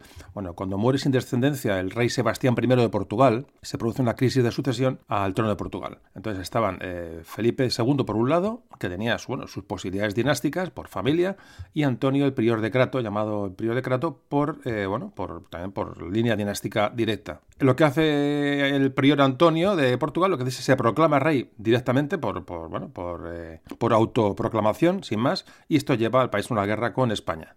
Las tropas españolas, que son dirigidas por el duque de Alba, derrotaron a los portugueses y Felipe II se corona rey de Portugal. Lo que pasó que este pretendiente al trono de Portugal no acepta la derrota y se refugió con sus partidarios en la isla, en la isla terceira de las Azores, su última posesión. Y desde allí, apoyado por ingleses y franceses, forma un gobierno en el exilio. Así que Felipe II, ya era rey de Portugal, no va a permitir esta situación y en 1582 ordena al general o al almirante Álvaro de Bazán ir hacia las Azores o recuperar o tomar las Azores donde se refugiaba este, este candidato al trono portugués. El marino español derrota a la Armada francesa en la, famosa batalla de las, islas, de las islas de la isla Terceira, una batalla muy importante, derrota a la, Armada francesa y eh, al año siguiente Álvaro de Bazán va a, a zarpa desde Portugal para completar la conquista ya del terreno de las islas sería largo del relato porque no deja de ser una campaña, pero una vez, vez tomada la isla tercera se capturan 44 fuertes y más de 300 piezas de artillería a los, a los portugueses, franceses y eh, se conquistaron el resto de las islas de las Azores. Por esta gesta de la toma de las Azores, el rey Felipe II nombra a Álvaro de Bazán grande de España y capitán general del mar Océano. Pero bueno, seguimos avanzando hacia lo que nos ocupa, pues ya digo, a partir de esta toma y la posesión de, esta zona estratégica y acabar un poco con la ley, perdón, con la acabar con la, ya lo diré, guerra de sucesión con Portugal, pues nada, pues ese, bueno, eh, aparte de los problemas que hay en Flandes, ya se empieza a planear, como antes decía, la, eh, el ataque a Inglaterra. Se barajaron diversos planes. Uno lo iba a proponer Álvaro de Bazán, que tomando como ejemplo la, la victoria de las Azores, propuso a Felipe II la creación de una gran flota y, eh, custodiado por esa gran flota, un convoy de transporte de tropas que iban a desembarcar en Inglaterra bajo una expedición, digamos, única y unificada. El otro plan que lo mm, presentó Alejandro de Farnesio, eh, gobernador y capitán general de los Países Bajos, era lanzar un ataque nocturno desde las costas de Flandes contra Inglaterra era atravesar el estrecho en embarcaciones, vacaciones, digamos, de, poco calado para que no hubiera problemas, y ese era el, el, plan B, ya digo, que era eh, recomendado por Alejandro Farnesio. El rey Felipe II tenía un plan propio y decidió que las tropas de Flandes pasarían a Inglaterra digamos, cuando, eh, cuando se juntaron con la armada enviada desde la península. Entonces, una vez que se decide esta, esta opción, de, eh, lógicamente, que era la que le gustaba al rey, a Felipe II, bueno, pues comienza la tarea de preparación de la flota. Le encomienda, en primer lugar, el mando de la armada a Álvaro de Bazán. Y le exige que vaya directamente, que aunque le atacaran los ingleses, que aunque supiera que la flota de, Drake estaba por allí, que él no, que no, que se desentendiera de un contacto con los ingleses y que fuera directamente hasta los puertos de puertos flamencos para, bueno, para contactar con Alejandro Farnesio y seguir sus órdenes. Es decir, una vez, una vez allí, comenzar con, la, con el desembarco en Inglaterra. Aquí surge un problema que puede ser clave o no, no sabemos históricamente, hablamos de historia ficción, porque Álvaro de Bazán va a morir en Lisboa el 9 de febrero de 1588, bueno, en medio de... muere, muere por peste, tenía 63 años. Eh, siempre he dicho que, hasta que no hice el podcast de la peste, que cuando hablamos de peste hablamos de la peste como si fuera, bueno, pues algo algo bueno, circunstancial, la peste, la peste, pero fijaos, ahora habiendo escuchado aquel audio, los que le hayáis escuchado, nos hacemos una idea de lo que, de lo que eran las pestes en, en, bueno, en esta época, ¿no? Así que muere Álvaro de Bazán, importante la pérdida eh, como, marino y como, como, militar y como estratega para las tropas de la monarquía española, y le sucede el duque de Medina Sidonia, Alonso Pérez de Guzmán. Bajo la dirección de Medina Sidonia, la flota bueno, se encuentra ya lista para zarpar el 12 de mayo de 1588 se juntan en Lisboa unas 130 naves y las tropas se elevan a unos 19.000 hombres. Ya desde el principio, porque puesto que hay un retraso en la salida, las circunstancias atmosféricas van a mm, ser un problema para la flota imperial. Se hacen estudios, incluso por meteorólogos que han sacado datos de la época, y se dan cuenta bueno, que hay un retraso la flota se reagrupa, pero hay un retraso aproximadamente de tres meses con respecto a las previsiones iniciales. Ahí ya empieza la desventaja y probablemente esto sí puede influir decisivamente en lo que iba a ocurrir posteriormente. Sobre todo cuando, la flota decide regresar a España y tiene que regresar con un, con un tiempo absolutamente catastrófico. Hay que pensar también que estábamos en una en la época, eh, los meteorólogos que han hecho estos estudios eh, comentan que, que estaba muy influida esta, esta época por la pequeña era glacial bueno, que sufría en ese momento Europa, la llamada pequeña, la pequeña glaciación o pequeña edad de hielo, fue un periodo muy frío que abarcó, fijaros, que abarcó desde el comienzo, no sé si hemos hablado, sí, hemos hablado seguramente alguna vez, comienzo del siglo XIV hasta mediados del siglo XIX. Esta pequeña edad del hielo, como así se ha conocido, puso fin a una era muy calurosa llamada óptimo climático medieval, que fue del siglo X al siglo XIV. Eh, en lo que respecta a España, bueno, pues durante esta pequeña edad mm, eh, del hielo se registraron cuatro periodos de sucesos climáticos complejos y, duros. Un primero que fue la, la primera eh, mitad del siglo XV, luego un periodo de 1570 a 1610 que justamente va a abarcar toda la campaña de la, de la Armada Española, luego uno posterior de 1769 a 1800 y luego uno de 1820 a 1860. Estos periodos, que están marcados durante esta pequeña era glacial, tuvieron lluvias intensas, muchas nevadas y sobre todo muchas tormentas en el mar. Todos estos hechos también se mezclaron, cuentan con periodos de severas sequías. La naturaleza manda, en este caso, pues puede influir evidentemente para lo que ocurrió o el devenir de la gran armada de Felipe II. Bueno, al final se reúne la Armada, lleva buques eh, muy dispares, muy, muy heterogéneos, llevaba galeones, galeazas, carabelas, pataches, es decir, con, con tonelaje muy, muy diverso, y al final se calcula que salen para, para Inglaterra más de 130 naves, con un total de 57.868 toneladas. Llevaban 1.497 piezas de artillería de bronce y 934 de hierro colado de diferentes calibres. llevaban 123.790 balas y 5.175 quintales de pólvora. Y de plomo llevaban 1.238 quintales. Bueno, todas estas cifras, evidentemente, bueno, son, son muy, muy precisas porque están sacadas de informes y bueno, y, así os las doy con esa certeza. Em,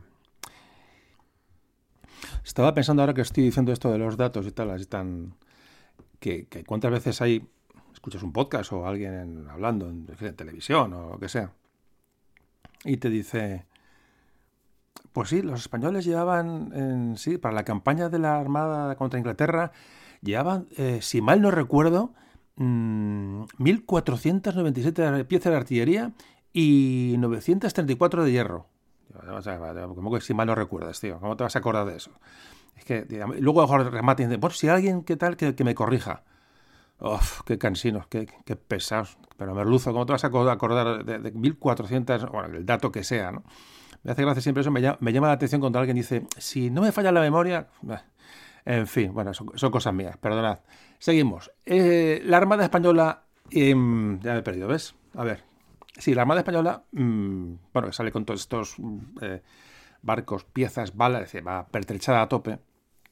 Como es lógico, después de tanta, tanta preparación, esta armada no estaba, no estaba preparada para enfrentarse a barcos el plan no era enfrentarse a los ingleses en el mar, sino que el cometido de esta flota era llegar hasta Flandes, transportar a las tropas y, reunirse allí para embarcar a los tercios y, bueno, ser una punta de lanza de la invasión. No, no estaban diseñados ni preparados, ni el plan era, eh, ni mucho menos, eh, enfrentarse con la flota inglesa que la flota española iba a ir a Inglaterra se sabía con mucha antelación. Es decir, era un secreto a voces que, la, que esa armada de Felipe II se dirigía hacia allí porque, porque mm, prácticamente no, se podía ocultar y además tuvo, se preparó durante muchos años, eh, muchos años antes.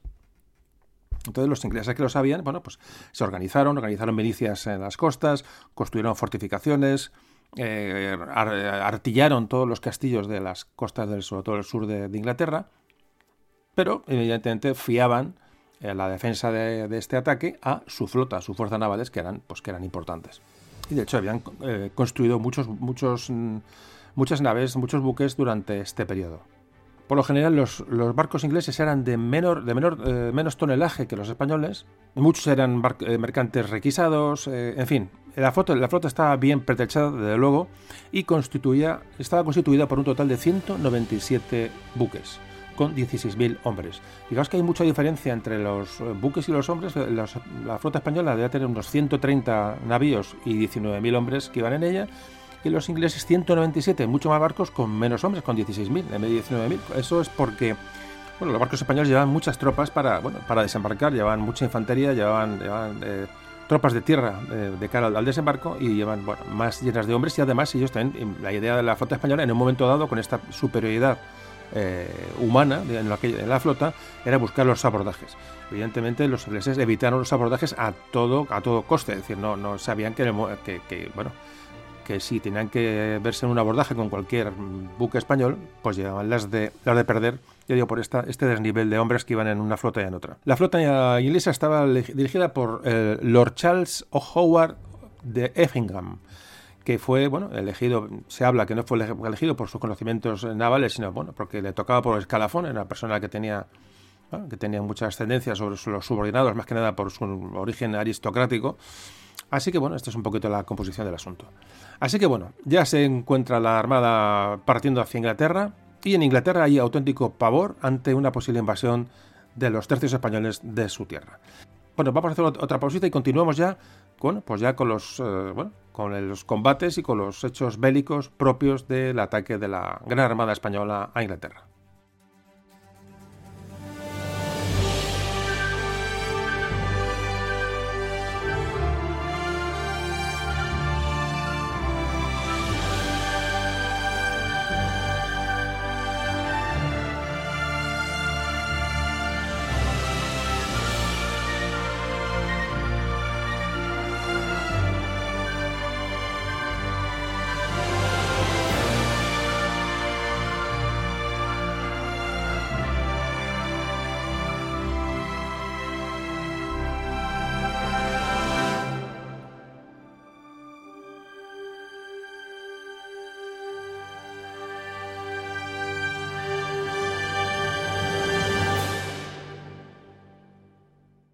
Bueno, el 28 de mayo de 1588 la Armada sale de Lisboa con vientos en contra, que como antes comentábamos, va, ya va a empezar a acumular un retraso entre las, ya la misma partida, más la navegación hacia el, hacia el norte, empieza ya lleva un retraso acumulado que como antes comentábamos va a incidir mucho en el cambio de los, de los cambios meteorológicos que va a tener que afrontar. El 19 de junio de 1588 la Armada entra en el puerto de La Coruña, debido a otro temporal.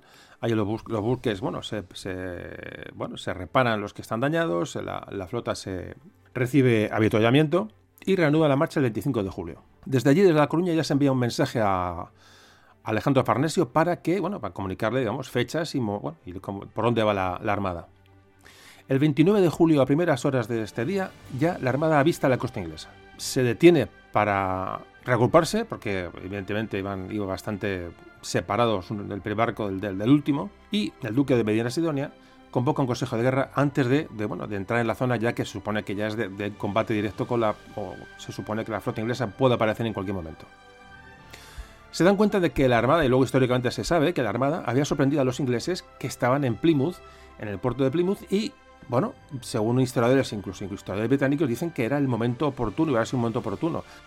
Dicen que bueno, que podía haber cambiado el rumbo de los acontecimientos y la flota española hubiera, atacado a los ingleses en, que estaban en, digo, en, su, en su base. Además, la flota, la Gran Armada, navegaba con viento a favor y se dan cuenta de que efectivamente la flota inglesa está, está atrapada en el puerto, en, Plymouth, sin posibilidades de salir porque había, tenían viento en contra y dudan, eh, los, los, primeros navíos que llegan a aquella zona, le avisan al duque de Medina de Sidonia para que hay que atacar a esta gente que están, están inmovilizados, es el, es el momento, pero llevaba órdenes estrictas de Felipe II de reunirse con, digo, con Alejandro Farnesio en Flandes.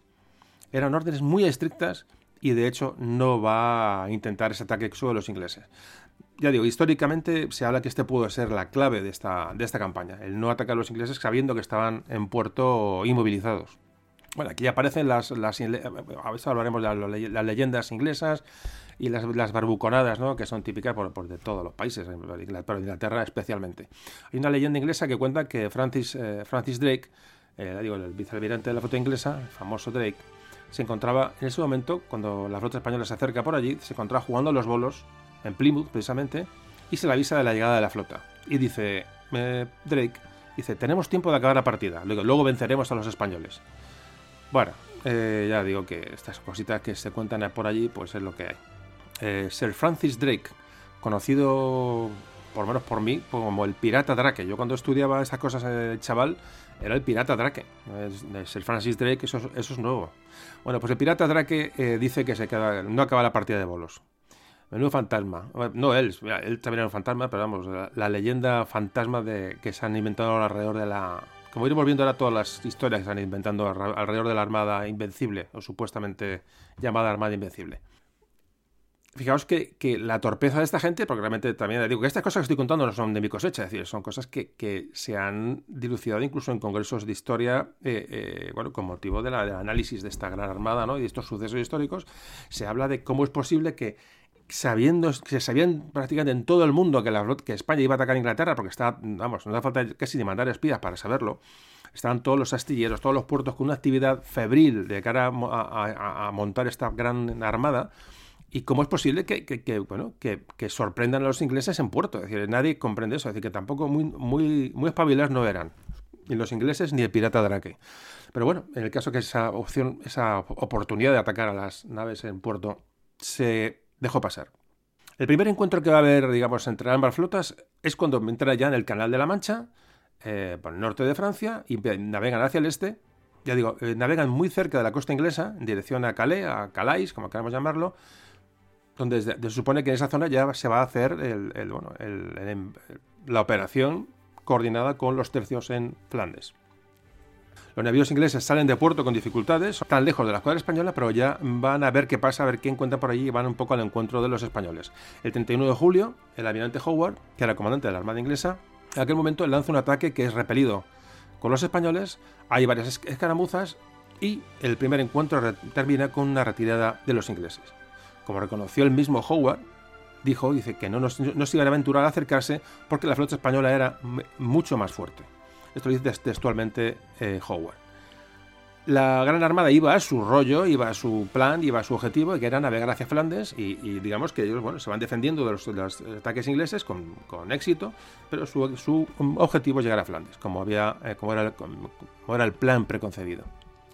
El segundo encuentro tuvo lugar el día 2 de agosto, a la altura del cabo Portland Bill. La Armada Española ve que los ingleses, en un momento hay un momento de duda de la flota inglesa, y se lanzan a por ellos, y huyen, evidentemente, evitando a toda costa el abordaje. En este encuentro, al menos un buque inglés es hundido y otro incendiado. Esto es lo que cuesta, lo que consta en los informes posteriores. Sobre todo españoles, porque los ingleses, como veremos luego, silenciaron prácticamente, o, bueno, o tergiversaron o silenciaron todas las acciones de guerra que vamos a ver a partir de ahora.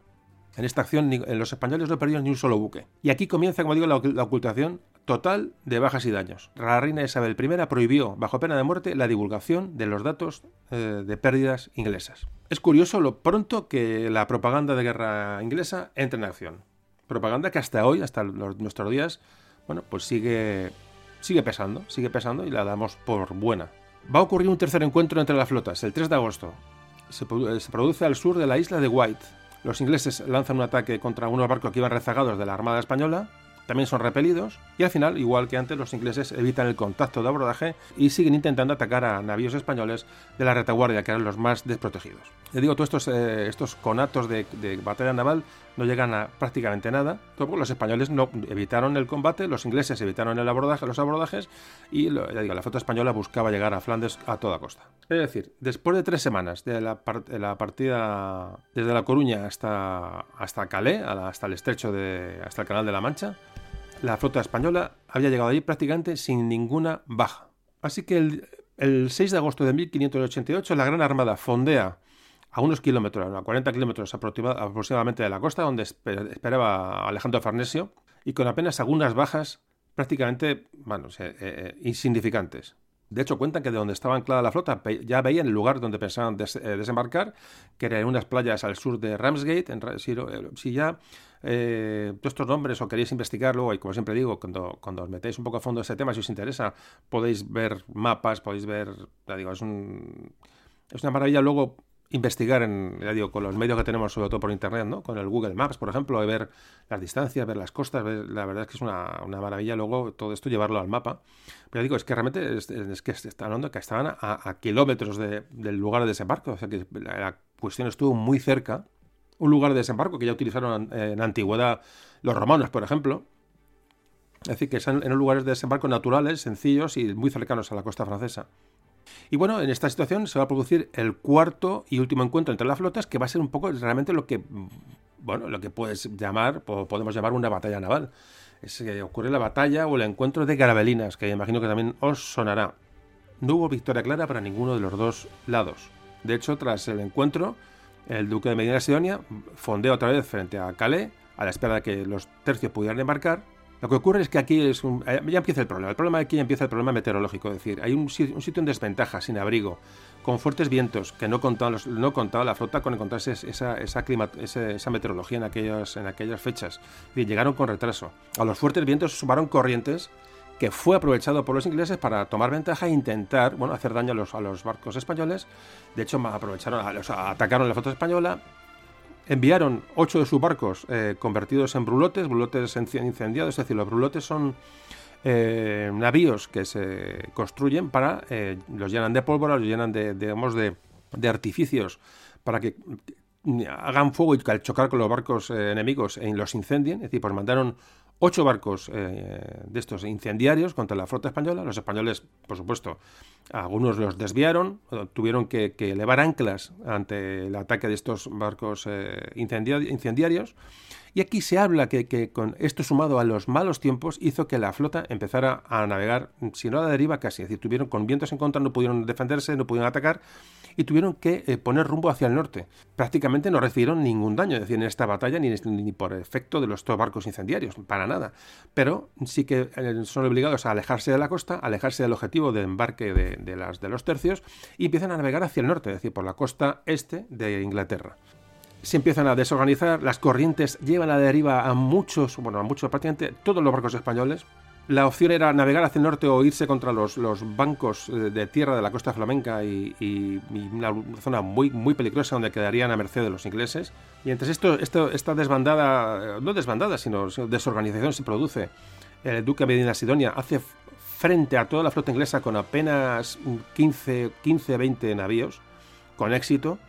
Y fijaros cómo, cuál es el resultado de esta batalla, que después de horas de combate, Además, además totalmente desequilibrado, porque, porque los españoles se defendieron con un puñado de, barcos. Solamente un barco español es hundido y dos galeones portugueses dañados. Este es el daño que va a tener la Gran Armada por parte de los ingleses. Claro, vosotros veis ahora mismo la, película de los ingleses, la, esta, la, de Elizabeth, que es una serie que hubo hace tiempo, sale... Bueno, este es tremendo, es un combate prácticamente al abordaje, cañoneos a, a esto es una absoluta mentira, es decir, no hubo ningún combate naval de, nivel eh, entre las armadas porque los ingleses tenían pánico a los abordajes, pero pánico. Y los españoles se vieron obligados a, navegar hacia el norte y a, romper la formación y abandonar el objetivo de, y alejarse de Flandes. Bueno, esto fue lo que, por supuesto, los barcos ingleses incendiarios, ninguno llegó a su objetivo. Bueno, si vosotros eh, veis las, las crónicas inglesas y la leyenda que se ha montado con respecto a esto, hablan que los, barcos incendiarios fueron los que ganaron la batalla, o sea, que poco menos que, digamos, que incendiaron toda la armada española o media armada eh, con los barcos, no tuvieron ningún efecto. Bueno, este, esto ya todo, ya vamos a ir hablando de leyendas y vamos hablando de, más que leyendas, de, embustes y propaganda, ¿no? que es lo que, lo que la historia se ha encargado de, de contarnos alrededor de la Armada Española y la Armada Inglesa. De hecho, los barcos españoles que protegían, ya digo, a la, armada desvencijada por, por, los, por, el temporal, fueron a retar a los ingleses, es decir, se acercaron hacia una flota mucho mayor en número y tantas veces se acercaron los españoles, estos mm, se, alejaban porque, ya digo, temían los abordajes. Fijaos, de los 117 barcos que en ese momento habían operado en el Canal de la Mancha, allí se perdieron tres por accidente. La nao Nuestra Señora del Rosario y la nao San Salvador. También la galeaza San Lorenzo. En la batalla de Garbalinas, por llamarlo de alguna forma, la nao María Juan, que tuvo que transbordar a todos los marineros a, otra, a, otra, otros navíos y luego se hundió.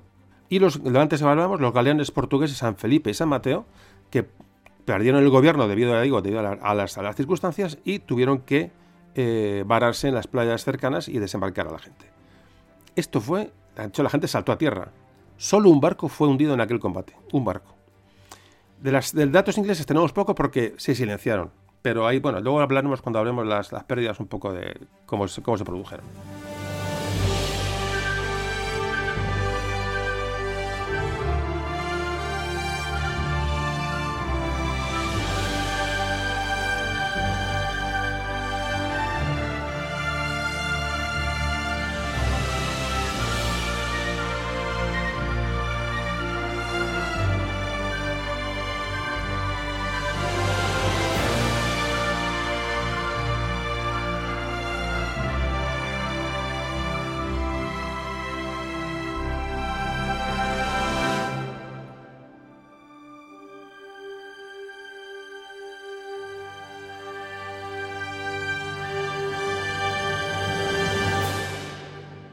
Los ingleses persiguieron al resto de la flota española que iba prácticamente, a merced, a de los vientos. En alta mar se produce eh, otro enfrentamiento. Fijaos que los, ya los españoles tenían, estaban tampoco pertrechados, no tenían el objetivo de estar tantos días en el mar y de hecho tuvieron que eh, aguantar el ataque inglés sin responder al fuego porque tenían que guardar munición. Entonces los ingleses tenían munición, evidentemente, con las bases cerca. Los españoles prácticamente habían gastado todas las balas y guardaron algunas para un caso de, última, de última urgencia. Y los ingleses cuentan los informes de, estos, de estas campañas que se, se, acercaron muchísimo a los españoles, viendo que no podían disparar a distancia para que no, no pudieran haber abordajes. Pero, eh, ¿qué pasó? Pues que los galeones españoles, que eran mucho más fuertes de, de, construcción, mucho más recios, recibieron la lluvia de fuego inglesa a distancia sin, mm, sin responder pero aguantaron. Hablan que, por ejemplo, el galeón San Martín, que era el buque insignia español, donde, donde viajaba el duque, el del duque de Medina Sidonia, cuentan que recibió 107 impactos sin responder nunca al ataque, porque digo, porque se quedaron sin munición. ¿Qué pasó? La flota inglesa recaló en sus puertos como, como era normal. Los, los, españoles, con el vientos contrarios, no pudieron acercarse a, Flandes, donde los puestos de, de, abastecimiento eran muy, muy complicados. Total que Medina Sidonia escoge o decide navegar hacia el norte y va a dar la vuelta a toda la, digamos, la Gran Bretaña, a todas las islas británicas por el norte, van a subir hasta la zona de Escocia, bueno, que es dar la vuelta a las islas británicas, imaginaros la navegación, para salir bueno, de, aquella, de aquella situación. Le digo, entonces la idea era bordear Escocia y bajar luego por la costa, por la costa irlandesa, por el oeste de la costa irlandesa, para redirigirse y, retirarse a los puertos de España. Comentan que eh, en la altura de Escocia ya perdieron definitivamente de vista la Armada inglesa, la flota inglesa que estaba muy mermada por, por la distancia, por el avituallamiento, por, y sobre todo hablan, eh, hablan de, enfermedades, entre ellas el tifus, pero la Armada Española, que estaba muy lejos de sus puestos de abastecimiento, a los pocos días, a mediados de agosto, va a experimentar ya, la, cae sobre ella la primera gran borrasca que a partir de entonces iban a tener que, que bueno, que sufrir como esta borrasca y a temporales mm, lo indecible. Las olas enormes dañaron los cascos, vías de agua, bajas, muy bajas temperaturas, muy bajas temperaturas, digo que pues, llegados hasta la altura que tuvieron que subir, hasta las latitudes de, tan, tan al norte. Eh, no iban preparados para esto ni para una campaña tan larga. Ya a partir del 11 de agosto ya tenían toda la ración disminuida para poder sobrevivir. Y imaginaos lo que ya hemos hablado en todas estas campañas navales que ya conocemos de, anteriormente, es decir, tifos, escorbuto, es decir, las tripulaciones empezaron a, verse diezmadas, no estaban preparadas para un viaje tan largo. Iban 110 unidades, fíjate, la, flota prácticamente iba intacta de, en cuanto a pérdidas. ¿Qué pasó? Pues que ya con todas estas circunstancias de, enfermedades, eh, falta de comida, falta de alimentos eh, temporales, vías de agua, muchos buques que iban ya muy dañados tuvieron que empezar a buscar refugio en, y reponer provisiones como fuera en la costa oeste de Irlanda, una costa que era muy desconocida, una costa con tremendos acantilados y ahí fue la gran trampa donde se perdió la mayor parte de los 28 barcos que fueron perdidos por la flota en esta campaña, es decir, en la, famosa campaña de Inglaterra. 28 barcos. O sea, mm, de los 117 que salieron, creo recordar, lo he dicho de la, antes de La Coruña, es decir, no es, no es una pérdida irreparable, ni mucho menos significativa. Para, para digamos, sí es significativa, pero vamos que no para el desastre de la Armada Invencible que todos tenemos en la cabeza. ¿no? Bueno, aquí se produce el problema, decía, las costas irlandesas ¿Qué pasó? Que los españoles intentaron bajar en la, costa irlandesa, muchos naufragaron porque chocaron contra, contra arrecifes, otros desembarcaron en, costa, en la costa, y cuenta el famoso, esto, hablábamos en el podcast de la amiga Irlanda, ¿os acordáis? La vieja amiga Irlanda, hablamos de este, de este hecho, como los, los españoles de la, de la armada de Felipe II bajan en, o desembarcan en Irlanda para, para, para sobrevivir. Entonces, el famoso capitán Cuellar, que ya hablamos en aquel podcast, bueno, describe el horror de aquellas, mm, aquellos momentos, aquellos días cuando deciden que tienen que elegir entre morir en el mar o morir a manos de los irlandeses. Es decir, porque eran, eh, vamos a ver, hablamos irlandeses que eran, eran nativos eh, poco menos de que poco más que hayan superado la, edad de hierro. O sea, estamos hablando de una zona muy pobre, una zona muy aislada, una zona sin, subdesarrollada. Entonces, llegaron por allí esta gente y fueron a por ellos simplemente por el, pero no por enemigos de España, sino por el saqueo y por el pillaje y por, y por esa gente que hacía allí, ¿no?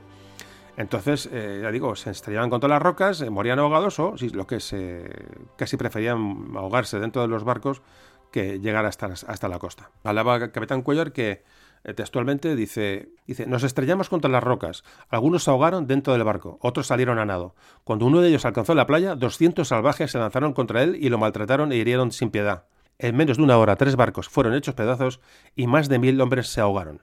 Bueno, de esto hablábamos, ya digo, en el podcast de Irlanda, porque actualmente hoy, en esa zona de la costa donde los, españoles eh, naufragaron, pues se hacen homenaje a los españoles, un acto, de hermandad de los irlandeses hacia España, porque se dieron cuenta, evidentemente, que, sus, que eran amigos y que iban en, en su ayuda, pero entonces, claro, eh, en aquellos momentos no lo sabían, obviamente. Bueno, pues este es un poco, ya vamos viendo el desenlace de la, de la Armada. Eh, a partir de último de septiembre, estamos por supuesto en el año 1588, no nos hemos movido, tras mes y pico de fuertes temporales, empiezan a aparecer con cuentagotas los navíos españoles que van llegando a los puertos del Cantábrico. Los, restos, de la, no restos, en la Gran Armada prácticamente, casi al completo, eh, porque es así, pero van llegando, ya digo, pues mermados, con enfermedades, barcos muy tocados por los temporales. Eh, parece que los primeros ocho que llegan eh, a las costas españolas llegan a Santander, ese mismo día o los días siguientes llegan en 15 a Laredo, más tarde, a, pocos días llega más tarde a Santander, a Santander más barcos, dicen que se reúnen allí casi medio centenar de buques. Otras nueve naves hablan que se llegaron al puerto de pasajes. 15 llegan a La Coruña, algunas naves llegan a Gijón, otras a Lisboa. Es decir, van saliendo barcos de todos lados que van llegando poco a poco, bueno, como pueden, los que no habían naufragado en Irlanda, pues van llegando sin problemas, bueno, con todos los problemas del mundo, pero sin, sin huella de batalla y sin huella inglesa sobre ellos hasta finales de noviembre del año 88. Hablan que algunos ya llegó hasta el año 89, es decir, llegaron en enero del 89. Travesías durísimas y bueno, esto fue la cuestión. Muy importante para que esto, este, esto no se convirtiera en desastre, bueno, pues que los galeones eran barcos muy duros, muy duros, muy bien, muy bien construidos. Hablan que los, todos los barcos que salieron de la zona, la zona del norte de España fueron los que, los que bueno, llegaron luego a puerto y que los que subieron las pérdidas en su gran mayoría eran barcos mm, de la flota que venía del Mediterráneo, evidentemente menos acostumbrados a estos, a estos tiempos, eh, barcos flamencos, barcos, y barcos alemanes. Es decir, de las pérdidas de estos tantos navíos que se producen en Irlanda, no, ninguna pérdida fue de, barcos de gran tonelaje. Es decir, los galeones solo se perdió uno, un portugués, el San Marcos. Es digo que la, inmensa... Eh, la, inmensa lista de bajas se produce entre navíos que eh, habían salido desde el Mediterráneo fundamentalmente. Bueno, pues eh, ya estamos llegando al final de, poco de, la, esta narración de la Armada Española hacia Inglaterra. Ya digo que las pérdidas en combate fueron mm, irrelevantes realmente. Tampoco fueron tantas las que, la de lo que produjeron los temporales, pero mm, realmente lo que la propaganda inglesa contó fue totalmente diferente.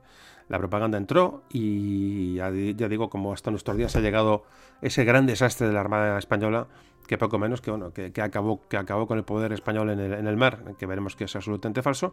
Ahora, posteriormente, veremos las bajas detalladas de esto para dar datos y bueno, que tengamos un elemento de juicio. Y ahora vamos a hablar, porque evidentemente, después de, esta, de este ataque fallido español, porque evidentemente es un fracaso, eso es innegable, los ingleses se van a. Bueno, se van a venir arriba y van a crear una contraarmada, es decir, van a, crear una armada inglesa para intentar rematar a los restos, a los supuestos restos de la Armada Española que estará en sus puertos reparando barcos después de, digo, del tremendo daño que, que sufrieron en, la travesía a, bueno, eh, a merced del oleaje, a merced de los vientos. Venga, sobre esta contraarmada inglesa vamos a hablar enseguida.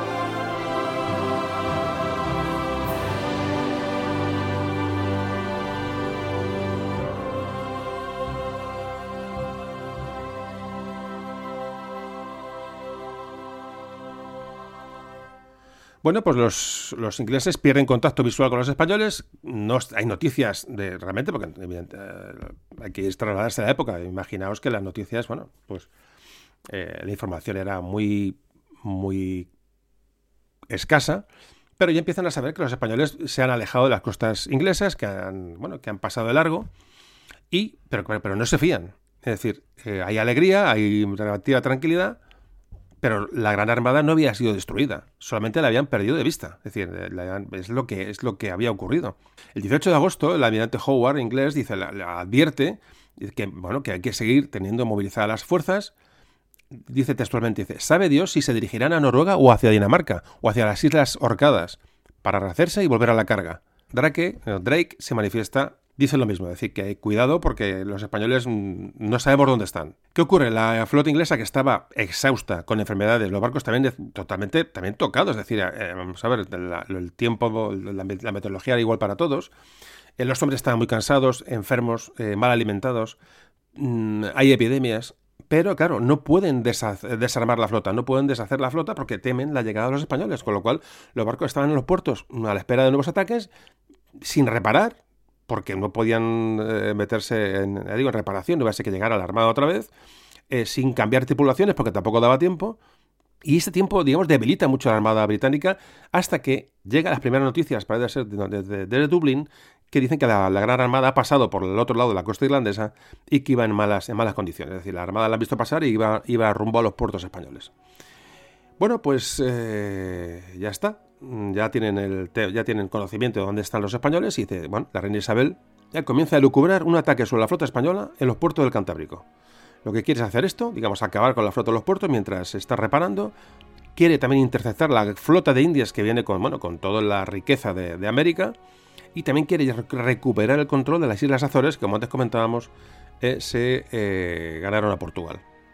Lo que esto hacía era privar a Felipe II de la riqueza de, de, América para ampliar y reforzar su marina de guerra y sobre todo pues, ya aprovechar y expulsar a los españoles de Portugal y reemplazar a Felipe II por el pretendiente portugués Don Antonio. Es decir, eh, Isabel I ya quiere hacer, es atacar la flota de Indias, eh, sacar, eh, ya digo, rescatar la, o, robar la riqueza que viene de allí, atacar a la flota en el Cantábrico, es decir, acabar con, con los navíos españoles y ya de paso reponer al pretendiente portugués al trono de Portugal. Fijaos la, la triple intención que, bueno, realmente era, era de, si esto llega a producirse, hubiera sido tremendo ¿no? para, para el curso de la historia.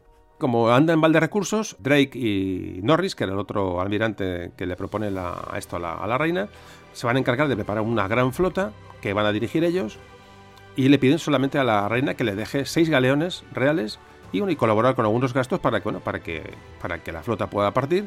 Buscan inversiones privadas, porque claro, lo que buscan es un motín masivo, un botín masivo. Es decir, eh, lo que ellos tenían pretendían era, eh, capturar la flota de Indias que venía con la plata, eh, saquear los puertos españoles, con lo cual, fijaros, bueno, a priori aquello tenía que rendir, que rendir beneficios, con lo cual consiguen capital privado para mm, crear esta flota que se va a dirigir en breve contra las costas españolas, la llamada contraarmada.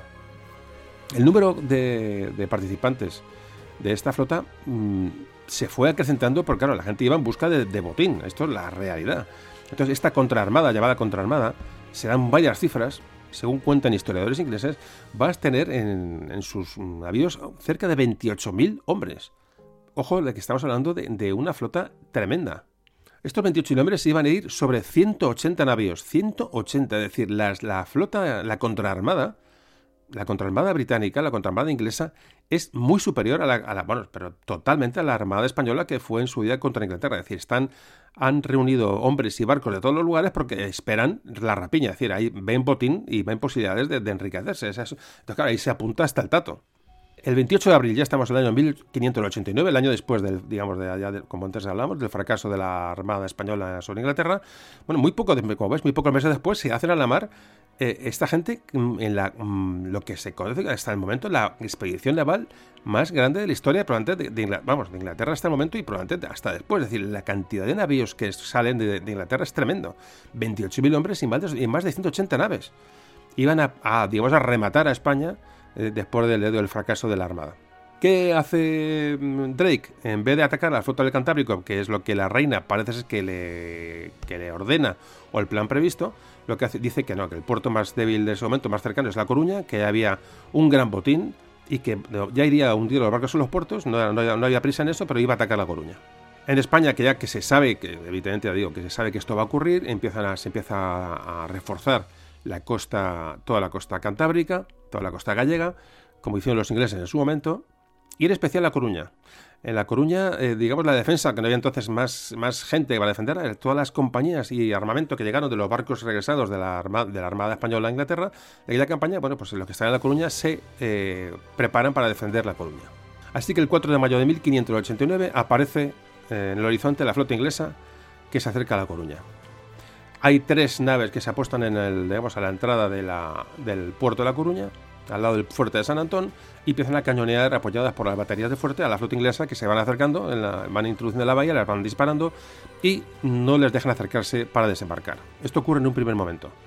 ¿Qué ocurre? Bueno, los ingleses con superioridad evidentemente en ese momento van a desembarcar en la playa de Santa María, que está en la orilla opuesta al castillo, al castillo San Antón y desembarcan unos 8.000 eh, hombres y varias piezas de artillería que desde allí empiezan a batir a los barcos españoles que no pueden defenderse y que mm, optan los españoles por eh, hundir los barcos en la bahía y algunas galeras que, pudieron salvarse, digamos, llevaron a, estas, estas, tripulaciones hasta el puerto de Betanzos, donde pasaron a formar parte de la guarnición de Betanzos. Es decir, la situación está, complicada. Los ingleses eh, toman ya y, mm, digamos, eh, estabilizan esa cabeza de playa que han tomado cerca ya prácticamente en La Coruña. Y esas tropas inglesas, bajo el mando de John Norris, atacan la ciudad. Toman la parte baja de La Coruña, saqueando el barrio de la pescadería y matan eh, a unos 500 españoles. Tras esto, las fuerzas inglesas se lanzan por la parte alta de la ciudad, la ciudad alta, eh, que está más protegida. Ahí es donde están las defensas de la guarnición militar propiamente. Y a esta, esta, guarnición se le une la población, eh, mujeres y niños incluidos, que van a defender La Coruña de todos los ataques ingleses, causándoles más bajas, muchas más bajas que los españoles, y van a impedir la toma de la ciudad. Muy importante la eh, actuación de la población civil, porque ya digo, la, guarnición era una guarnición prácticamente de, circunstancias que se había constituido con, con, los restos de gente que ha llegado de la Armada, y aquí donde aparece la famosa eh, María Pita. Se llamaba María Mayor Fernández de la Cámara y Pita. Digo que ha pasado la historia con María Pita, que bueno, que, es una mujer que demostró valor y que, y que a pasar la historia durante esta campaña de la contraarmada. Los enfrentamientos en La Coruña duran dos semanas, eh, combates constantes. Eh, los ingleses se dan cuenta de que es imposible tomar la ciudad, que empiezan a verse mermados, tienen bajas, tienen, en fin, y entonces ya también escuchan que vienen refuerzos terrestres para apoyar a la ciudad. Y entonces dicen, aquí no pintamos nada. Desisten de la, de la idea de tomar la ciudad de La Coruña y se retiran el, 18 de mayo. Cerca de un millar de bajas españolas se contabilizan y los ingleses pierden unos 1.300 hombres, además de entre dos y tres buques y cuatro barcazas. ese es el resultado de la campaña de La Coruña. Aquí comienzan ya a hacer en mella las epidemias en las tripulaciones inglesas. Y entre las enfermedades, las dificultades y, ellos que pensaban que La Coruña iba a ser saqueada y que aquello iba a ser eh, coser y cantar, la moral de las tropas y la disciplina empieza a decaer. De hecho, del camino hacia Lisboa, de La Coruña a Lisboa, 10 buques, pequeños, pero 10 buques, casi con un millar de hombres a bordo, deciden desertar y toman rumbo a Inglaterra. Fijaos la consistencia de la flota de Drake.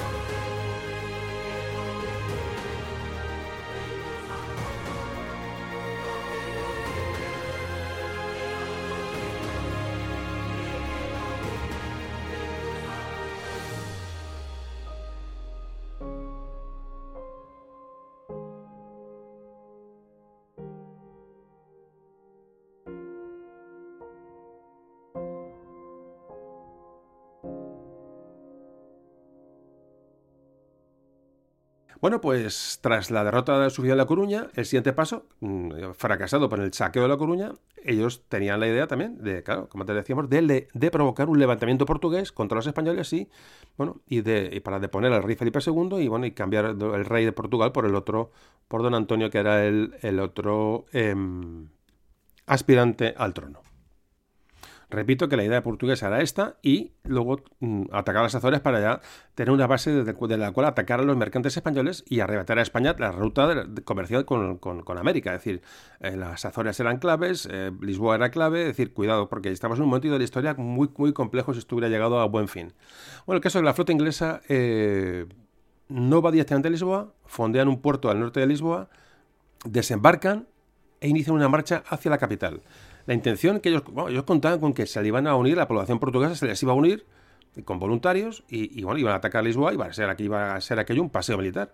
Así que eh, el famoso Norris desembarca con 10.000 hombres, ojo, que es una cantidad importante de hombres, la flota inglesa era tremenda, y marcha en dirección a la, capital portuguesa y buscando apoyos entre la población portuguesa que ellos suponían que iba a, ir, iba a estar en contra de los españoles y, les iba a facilitar la, la, eh, la labor. La flota de Drake también pone rumbo a la, a la capital portuguesa, hacia Lisboa, y el plan suyo es que Drake atacaría por el Tajo, es decir, atacaría a Lisboa por mar, y las fuerzas de Norris con sus hombres por tierra llegarían a Lisboa y allí la conjunción haría que, bueno, que la capital, que la capital Lisboa cayera rápidamente. ¿Qué ocurrió? Pues que el trayecto de los ingleses por, hacia Lisboa por tierra no tuvo nada que ver con lo que ellos esperaban. En vez de buscar hombres, en vez de sumar hombres a su ejército, era atacado por, por las partidas españolas y portuguesas que le causaron numerosas bajas. Cuando llegan a Lisboa, la ciudad encima no da muestras ninguna de rendirse, decía, hay una resistencia mm, decidida. Había una guarnición en Lisboa de unos 7.000 hombres entre españoles y portugueses, y aunque los, siempre comentan también los informes que los españoles no confiaban de las tropas portuguesas porque no, no, eran fiables, al final no, nunca llegó a producirse ningún problema. En el puerto de Lisboa había 40 barcos de vela que estaban, que era la flota que, militar que había allí. mandaba don Matías de Alburquerque, tenía 18 galeras de la escuadra de Portugal, y está esta, esta, escuadra dirigida por Alonso de Bazán, hermano del marino Álvaro de Bazán que falleció, como antes comentábamos. Y, estas galeras se, preparan para combatir, es decir, van a salir al, encuentro de la, la, flota inglesa. Pero antes, cuando detectan que hay eh, tropas en tierra, navegan paralelos a, la costa, por, por, digo, por la costa portuguesa, y empiezan a atacar a las fuerzas terrestres inglesas en la ribera del Tajo, que les van a causar numerosas bajas y les van a impedir, digamos, los movimientos como ellos esperaban para entrar en Lisboa. El ejército que inglés por tierra intenta asaltar Lisboa, pero son contenidos entre las fuerzas que defiende Lisboa y esta, y esta mm, armada de galeras que, les mm, flanquea por el río Tajo evitan eh, el ataque a Lisboa causándoles una gran cantidad de bajas. Muchos ingleses buscan refugio en el convento de Santa Catalina y entonces ahí hablan fuego las galeras sobre este, este edificio, eh, forzando a los que están allí, allí eh, atrincherados a salir desprotegidos y, y vuelven a sufrir otra gran cantidad de bajas. Hablaron luego los, prisioneros ingleses, comentaban que ellos les producía mucho eh, horror o terror las galeras que, españolas, porque decían que temían eso, que se embarcaran y ellos, tenían muy claro que el, combate con los españoles eh, cercano lo tenían, lo tenían crudo, entonces, bueno, pues lo tenían complicado. De hecho, cuando Bazán se acerca a costa y desembarca solo con 300 soldados, digamos, mm, prácticamente mm, aleja de allí al, al ejército inglés, que en teoría era muy, muy superior. ¿Qué hizo mientras tanto Drake con su flota que se supone que tenía que atacar Lisboa por mar? Bueno, pues parece ser que, bueno, que no se decide, duda, hay muchos reproches sobre esta acción de Drake, muchos lo acusaron de cobardía. Drake dijo que no tenía posibilidades de entrar a Lisboa debido a las fuertes defensas y, no, iba a exponer la flota, decía eso lo de siempre. Lo cierto es que, eh, bueno, mientras las, flotas las perdón, las tropas terrestres estaban, estaban, eran expulsadas y el almirante Drake estaba a la expectativa, la Mm, toma de Lisboa está aventado en un fracaso también estrepitoso. En estas circunstancias, el 11 de junio entran en Lisboa otras nueve galeras de la escuadra, de la escuadra española, bajo el mando de Martín de Padilla, llevan un millar de soldados de refuerzo y esto ya, supuse, y esto ya supone el, el cambio definitivo de las, de las, cosas, es decir, la Armada inglesa, estamos hablando del 16 de junio, 16 de junio de 1589, la situación es insostenible para el ejército inglés y el jefe inglés Norris ordena la retirada y el embarque en las naves. Otra dura derrota. ¿Qué hace Drake en este momento? Bueno, pues decide irse hacia las Azores. Se va a ir hacia el Atlántico con la idea de llegar a las Azores. Los españoles salieron en, su persecución, siempre teniéndolos a distancia, esperando que, bueno, que, un cambio de vientos, un momento, un momento de, cambio de circunstancias pudiera permitirse acercarse a ellos y atacarles. Y los españoles tenían miedo de que Drake eh, volviera a atacar Cádiz como hizo dos años antes, digamos, los, estaban vigilando porque sabían que Drake iba a ir a, atacar La Coruña o Cádiz, eran las ciudades más importantes y con más posibilidad de botín que en ese momento tenía España. Entonces, eh, la persecución fue para, digamos, para controlarle, ¿no?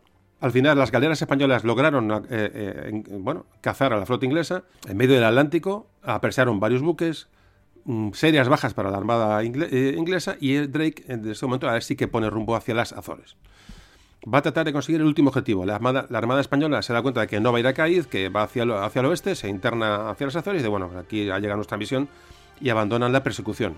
Llegaron, llegaron a las Azores y fueron rechazados prácticamente, pero sin despeinarse. Es decir, la flota de Drake fue rechazada a las Azores sin prácticamente que no vamos ni a hablar de ello.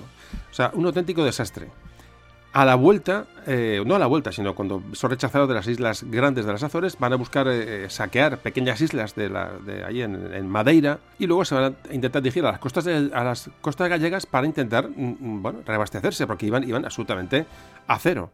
De hecho, van a atacar la, a Vigo. Vigo era, que en aquel momento era un, era un pueblo prácticamente con, unos 600 habitantes, en una ciudad muy pequeña, de no era ni ciudad, y a pesar de lo cual la gente resistió en Vigo y les plantaron cara a, esta, a estos ya restos de la flota, a la flota británica de Drake.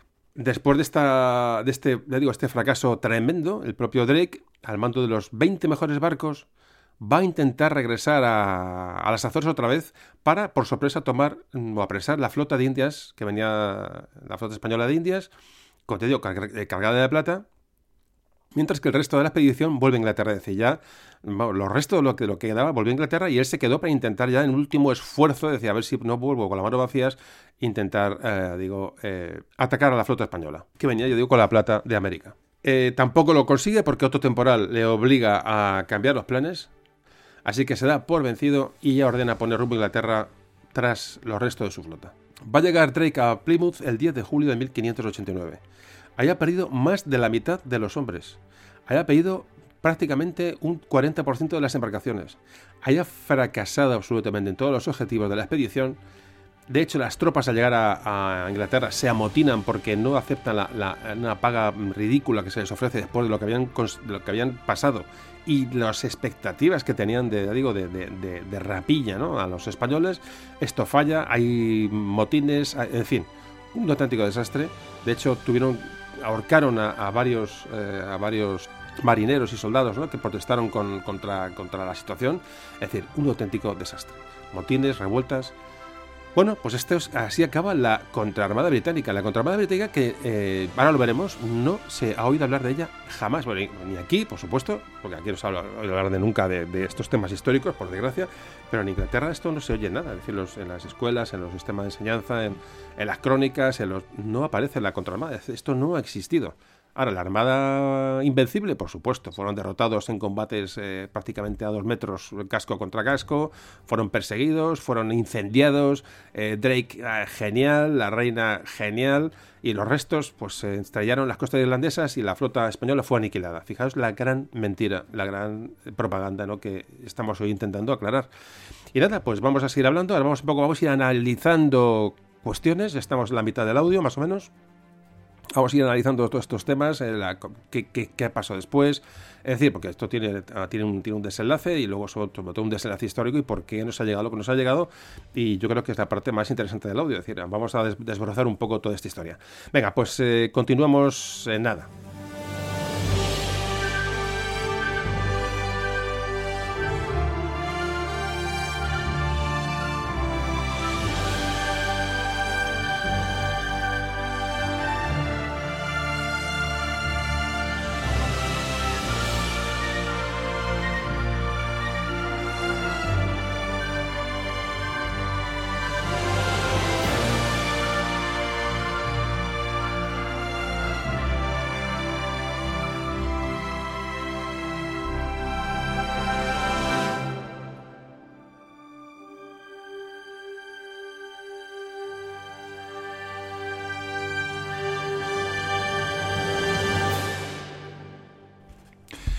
Bueno, pues ya estamos aquí otra vez. Vamos a hablar, vamos a hacer ya un análisis.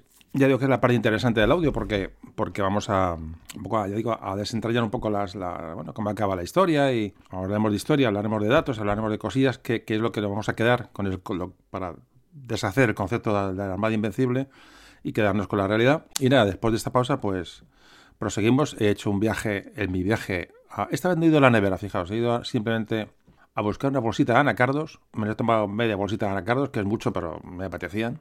Mi gran descubrimiento de... Yo siempre he sido alérgico a los frutos secos. Y como ver las almendras y estas cosas, las avellanas, esas cosas, no he podido comer nunca. He descubierto el anacardo.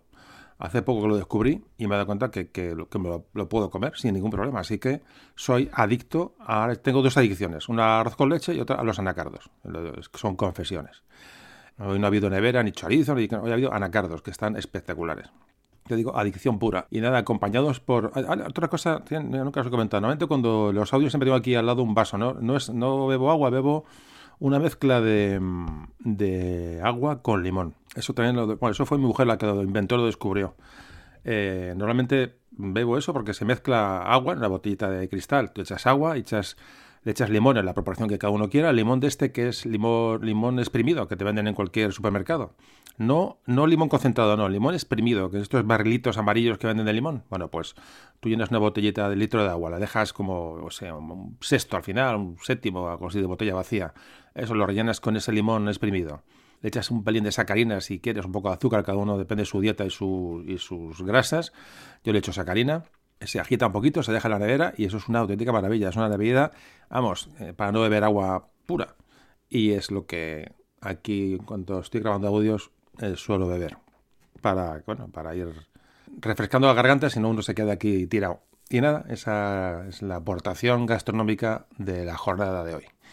Pues nada, vamos a seguir hablando de. Vamos a dejar los anacardos, vamos a ir al, tema que nos ocupa, que es el Tratado de Londres de 1604. ¿Por qué se produce este tratado? Porque marca el final de la guerra anglo-española. Una guerra que empezó en 1585 y va a llegar a 1604. Hemos estado. Eh, un día en un podcast hablaba de que.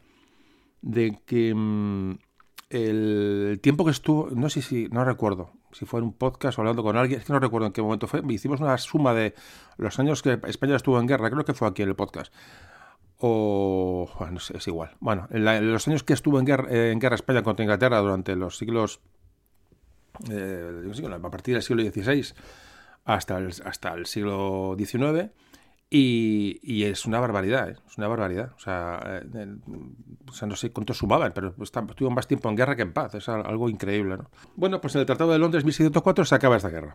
Las condiciones fueron favorables para España España tuvo que comprometer a no intentar ya restaurar el, catolicismo en Inglaterra, a eso ya renuncia. Eran casi 20 años ya de guerra, imaginaos el, también el desgaste, más las guerras en Flandes, más, en fin, imaginaos todo lo que es, ya digo, eh, berberiscos, turcos, fijaos lo que, que el momento que estamos histórico para defender tantas fronteras.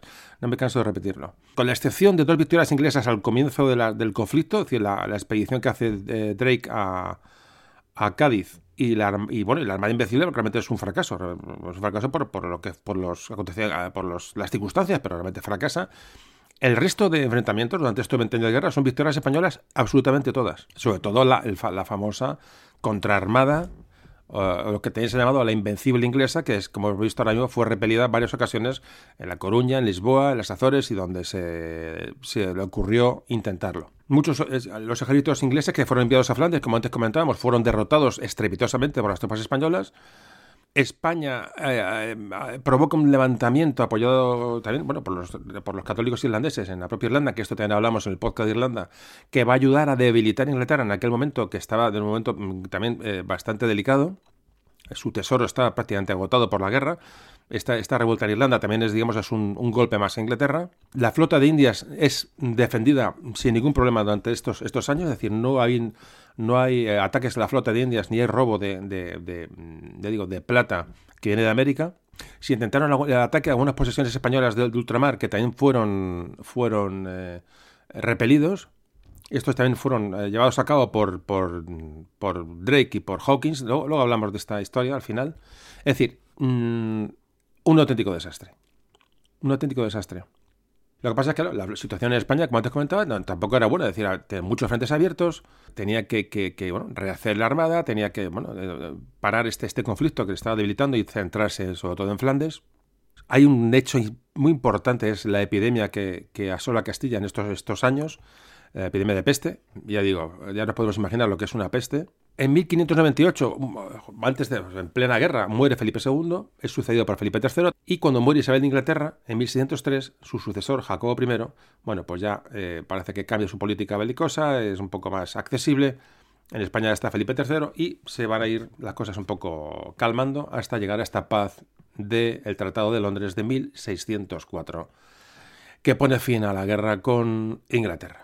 Las condiciones de esta paz, y son importantes, eh, digamos, son favorables a España. El rey Jacobo de Inglaterra renuncia a intervenir en el continente, en Flandes, en contra de España, renuncia a atacar la flota, la flota de Indias, y España renuncia, digo, a nombrar un rey católico en Inglaterra. Bueno, pues esta paz se va, va, a ser duradera hasta 1624. Fijaos como otros 20 años de paz. Pero luego en 1624 comenzará otra guerra con Inglaterra que hoy ya no nos toca, no nos toca tratar.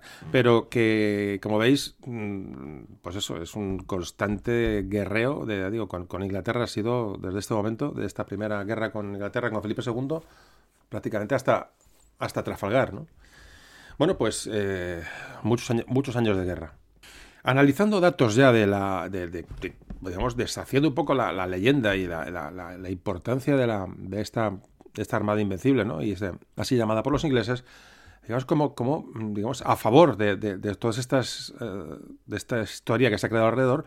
Antes comentamos de, bueno, cómo es posible que una armada inglesa no esté eh, en, prevención ante el ataque, un ataque español, cuando realmente desde dos años anteriormente a la salida al, zarpar de, Lisboa, al grueso de la Armada, ya se sabía perfectamente lo que estaban. Era un secreto a voces, en, pero en toda Europa. Y todo el mundo se sabía que, Felipe II estaba preparando una armada para, para ir a, bueno, a reponer el catolicismo en, en Inglaterra. Los espías lo sabían, evidentemente, o sea, que no, hay ningún, no, hay ningún, no había ningún secreto sobre el tema. Y a pesar de la, del la, Armada Española coge por sorpresa a los, a los, a los ingleses en Plymouth. Es decir, lo comentaba, pero es bastante significativo y los historiadores lo recalcan bastante. Es decir, había bueno, una poca capacidad ¿no? de, de, planificación. Bueno, vamos a centrarnos en el balance y consecuencias de, la, de, la, de estas acciones históricas. Repito, porque repito muchas veces lo mismo, porque creo que debe, es un concepto que tiene que quedar muy claro, para siempre. Felipe II no iba a invadir Inglaterra. Felipe II iba a forzar el destronamiento de Isabel I para acabar esa mm, política protestante y antiespañola que ejercía, te digo, a nivel, a nivel internacional. Quería que dejaran los ingleses de, atacar, los piratas corsarios ingleses dejaran de atacar las flotas que en el Caribe y los intereses españoles allí quería interrumpir la ayuda a los rebeldes eh, en Holanda. Y sobre todo que, bueno, que es, como antes decía, que la, aumentar la tolerancia religiosa hacia los católicos en Inglaterra. Esos eran los motivos, pero jamás invadir Inglaterra, jamás. Jamás porque además es prácticamente imposible. Lo que pasa es que estos objetivos realmente se van, a, se van a conseguir con el tiempo en la paz de, que hemos hablado, de la paz de Londres de 1604.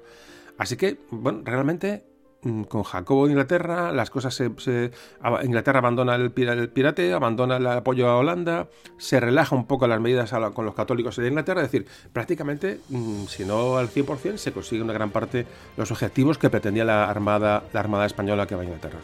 Por el contrario, si la contraarmada hubiera llegado a destruir la flota española en los puertos de Cantábrico, que estaban en proceso de reparación y de, de, digo, estaban arreglando con los desperfectos enormes que hayan sufrido en los temporales, si llegara a, tomar Lisboa y hubieran eh, instaurado al, bueno, al rey de Portugal, al, otro mm, pretendiente a la corona portuguesa y hubieran sacado del, del, del trono de Portugal a Felipe II, si llegaran, si hubieran eh, se hubieran hecho con el oro y la plata de la flota de Indias, que era su objetivo fundamental, que hubiera sido sencillo porque hubieran dominado el Atlántico, eh, eh, se hubieran tomado las Azores como base de, base de operaciones contra los españoles, imaginemos, bueno, las consecuencias hubieran sido tremendas para la historia, es decir, la historia hubiera probablemente cambiado. Si esa guerra, esos objetivos que llevaba Drake cuando lanza la contraarmada, esa potentísima contraarmada, hubieran tenido éxito, bueno, la, historia de España hubiera cambiado evidentemente, hubiera, pero bastante además. ¿eh?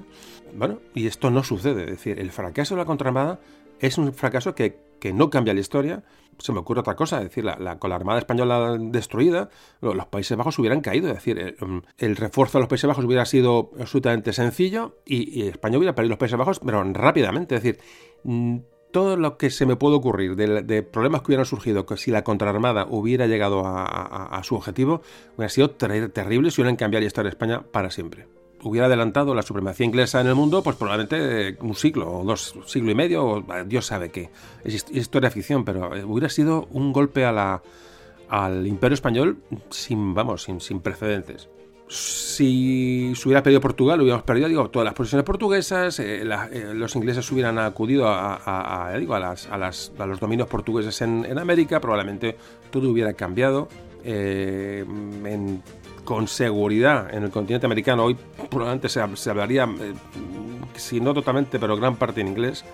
Es decir, la guerra de la contraarmada de 1589, su posible triunfo, su posible mm, éxito, repito, hubiera sido de gran importancia para la historia ya no solamente española, sino para la historia mundial.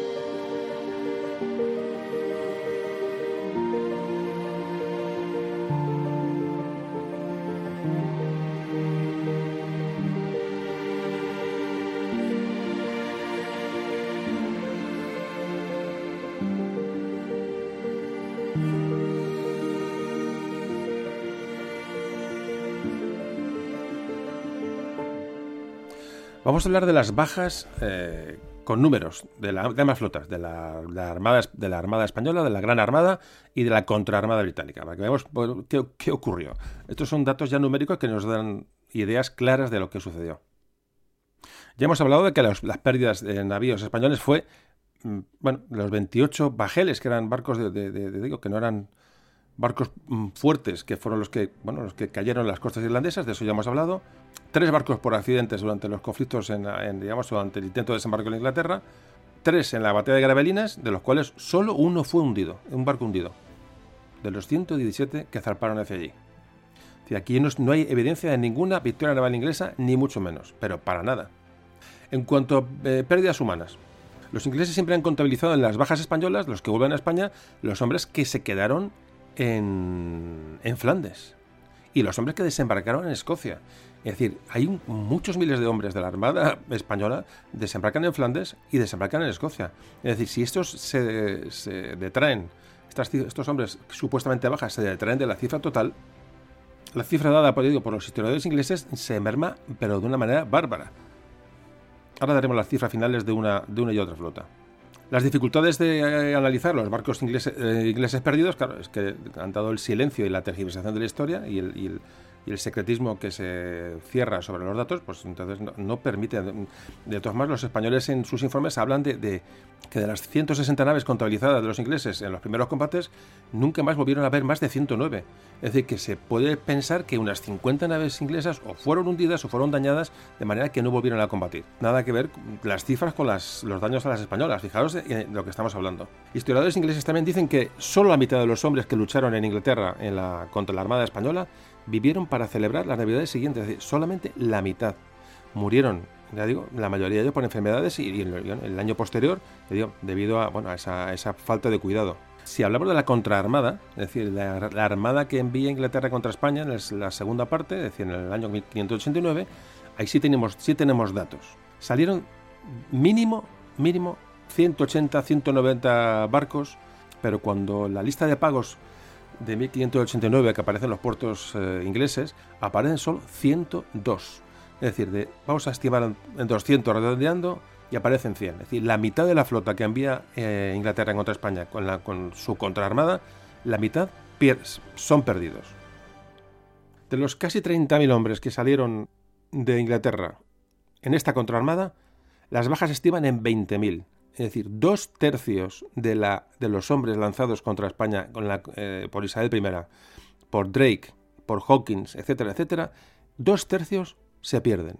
Dos tercios de los efectivos. Estos datos son corroborados también por espías españoles en, Inglaterra. Es decir, eh, eh, las crónicas de otros estados franceses, italianos, también hablan que no bajan los muertos de 15.000. Estamos hablando de que, que probablemente fueran 20.000. Las bajas españolas que se producen en La Coruña y Lisboa no llegan a mil hombres. Esto es la contraarmada, es decir, 20.000 contra 1.000. Esa es la... Pues, datos un poco mm, simplones, pero es que es así. En resumen, si ponemos en una balanza la Armada española contra Inglaterra y la contraarmada inglesa contra España, que es lo que se trata, el cómputo general de, bajas, de pérdida de vidas eh, en combates, enfermedades y circunstancias, entre los dos bandos se perdieron 45.000 hombres, entre España e Inglaterra. De esos 45.000, que se supone que murieron en todos los combates de estas dos eh, campañas, 15.000 fueron españoles y 30.000 fueron ingleses. Bueno, yo creo que poco más que, hablar, no es que no hay mucho más que... Bueno, pues todo eso, está, todo eso está oculto o falseado en todas las crónicas, en toda la historiografía, absolutamente, bueno, es que es absolutamente lamentable. De hecho, el, la, bueno, la contraarmada, repito, en Inglaterra no existe no existe en, sus historias, ni existe en sus mm, escuelas, ni se ha existido jamás. Pero, mm, vamos, la Armada Invencible, por supuesto, esa Armada Invencible de, la Inquisición de Felipe II, que fue derrotada, que incendiada, etcétera, fue destrozada, destruida. Bueno, eso es lo, eso es lo que, lo que nos ha llegado, ha llegado a la gran parte de, la, de, la, gente, ya no solamente en España e Inglaterra, sino en, en el mundo, ¿no? Leyenda negra, leyendas absurdas y manipuladas. Pero bueno, pues resulta que bueno, la reina Isabel, pues mm, después de estas derrotas tan concluyentes, tras el fracaso en La Coruña, tras el fracaso en Lisboa, tras el fracaso en las Azores, encarga otra expedición, eh, hablaremos después de esto, a que vaya a América. La va, esta expedición la llevará a cargo Francis Drake y John Hawkins, pero esto, bueno, esto hablamos al final cuando estos dos personajes les, les demos su parte. Bueno, para finalizar un poco este apartado, quería comentaros un, más, temas que tampoco están, son muy, muy conocidos. Bueno, después de todo esto que hemos hablado, hay que decir que hubo, España eh, organizó una segunda, una segunda armada y una tercera armada. No vamos a describirlas porque ya entraremos en, detalles. Muchas veces por los tiempos, por los temporales, son, eh, fracasan. Eh, muchos llegan a, bueno, desembarcan en Francia para ayudar a los católicos franceses. Una de, los, de estas dos siguientes armadas, una de ellas llega hasta a desembarcar en, en, Inglaterra, en suelo inglés. Varios cientos de soldados de los tercios desembarcan en la bahía de, la bahía de Mount, en la península de Cornualles, se le conoce como la batalla de Cornualles. Se aprovisionan, eh, ponen en, huida las milicias inglesas que protegían eh, la, zona queman varios pueblos del sur de Inglaterra, varios puertos, celebran una misa antes de partir y embarcan eh, bueno, antes de que llegara la flota de, Drake y Hawkins bueno, para, para expulsarlos. Ya digo, una segunda, una tercera en el año 96 y en el año 97, 1596 y 1597. Como estamos diciendo, no sería tan, tan pobre la situación de España eh, como potencia naval cuando, cuando pocos años después, organizan flotas, hablamos de flotas de cientos, cientos de navíos ¿eh?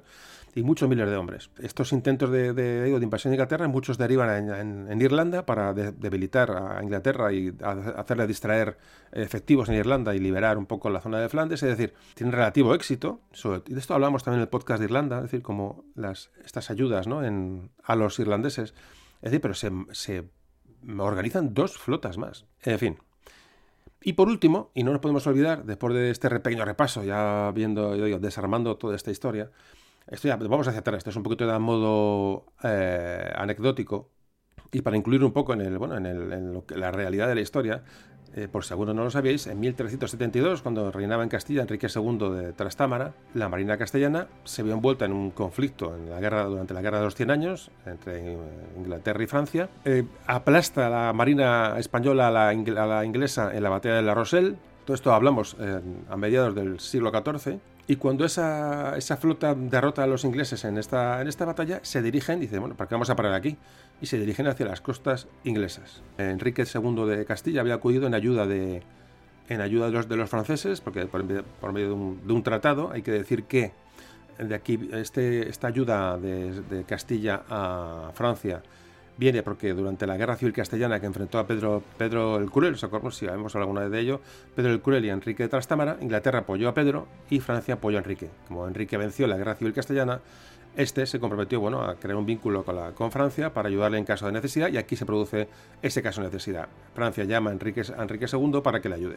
Entonces esa escuadra castellana, que ya entonces empezaba a tener un gran valor y un gran poder en, el Atlántico, bueno, pues se dirige digo, a ayudar a los franceses en la batalla de la Rochelle, vencen a los, a los ingleses y de ahí dice, bueno, vamos, pues vamos para arriba. Entonces esta flota castellana compuesta por naos y galeras, y por naos y galeras eran 22 buques, más algunas unidades francesas que se le unieron a última hora, una vez que Inglaterra perdió el control del Canal de la Mancha, sin capacidad para mover tropas ni, barcos para defenderse de los ataques eh, castellanos, la flota castellana se dirige hacia el sur de Inglaterra y saquea ciudades como White, Dover, Rye, Portsmouth, Folkestone, Hastings o Plymouth, este año, el mismo año 1372.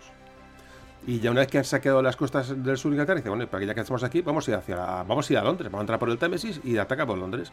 Esto ocurrió en el año 1372. Bueno, pues la flota castellana remonta el Támesis al mando del almirante Sánchez de Tobar, llegan hasta la mismísima Londres e incendian una de las ciudades más, los puertos más importantes del Canal de la Mancha, que era Gravesend. Y atacan Londres, es decir, atacan Londres desde las galeras, es decir, hay un ataque a Londres, y hay un saqueo y hay un... Bueno, ¿Cuál ¿Cuánto sería el botín del que consiguen los españoles en este ataque a Londres y a las costas de, inglesas que los barcos no pudieron seguir combatiendo porque, porque el peso que llevaban de, todo de lo que habían atesorado no les permitía combatir? De hecho, tuvieron que tener parte de la mercancía al mar para poder salir de allí.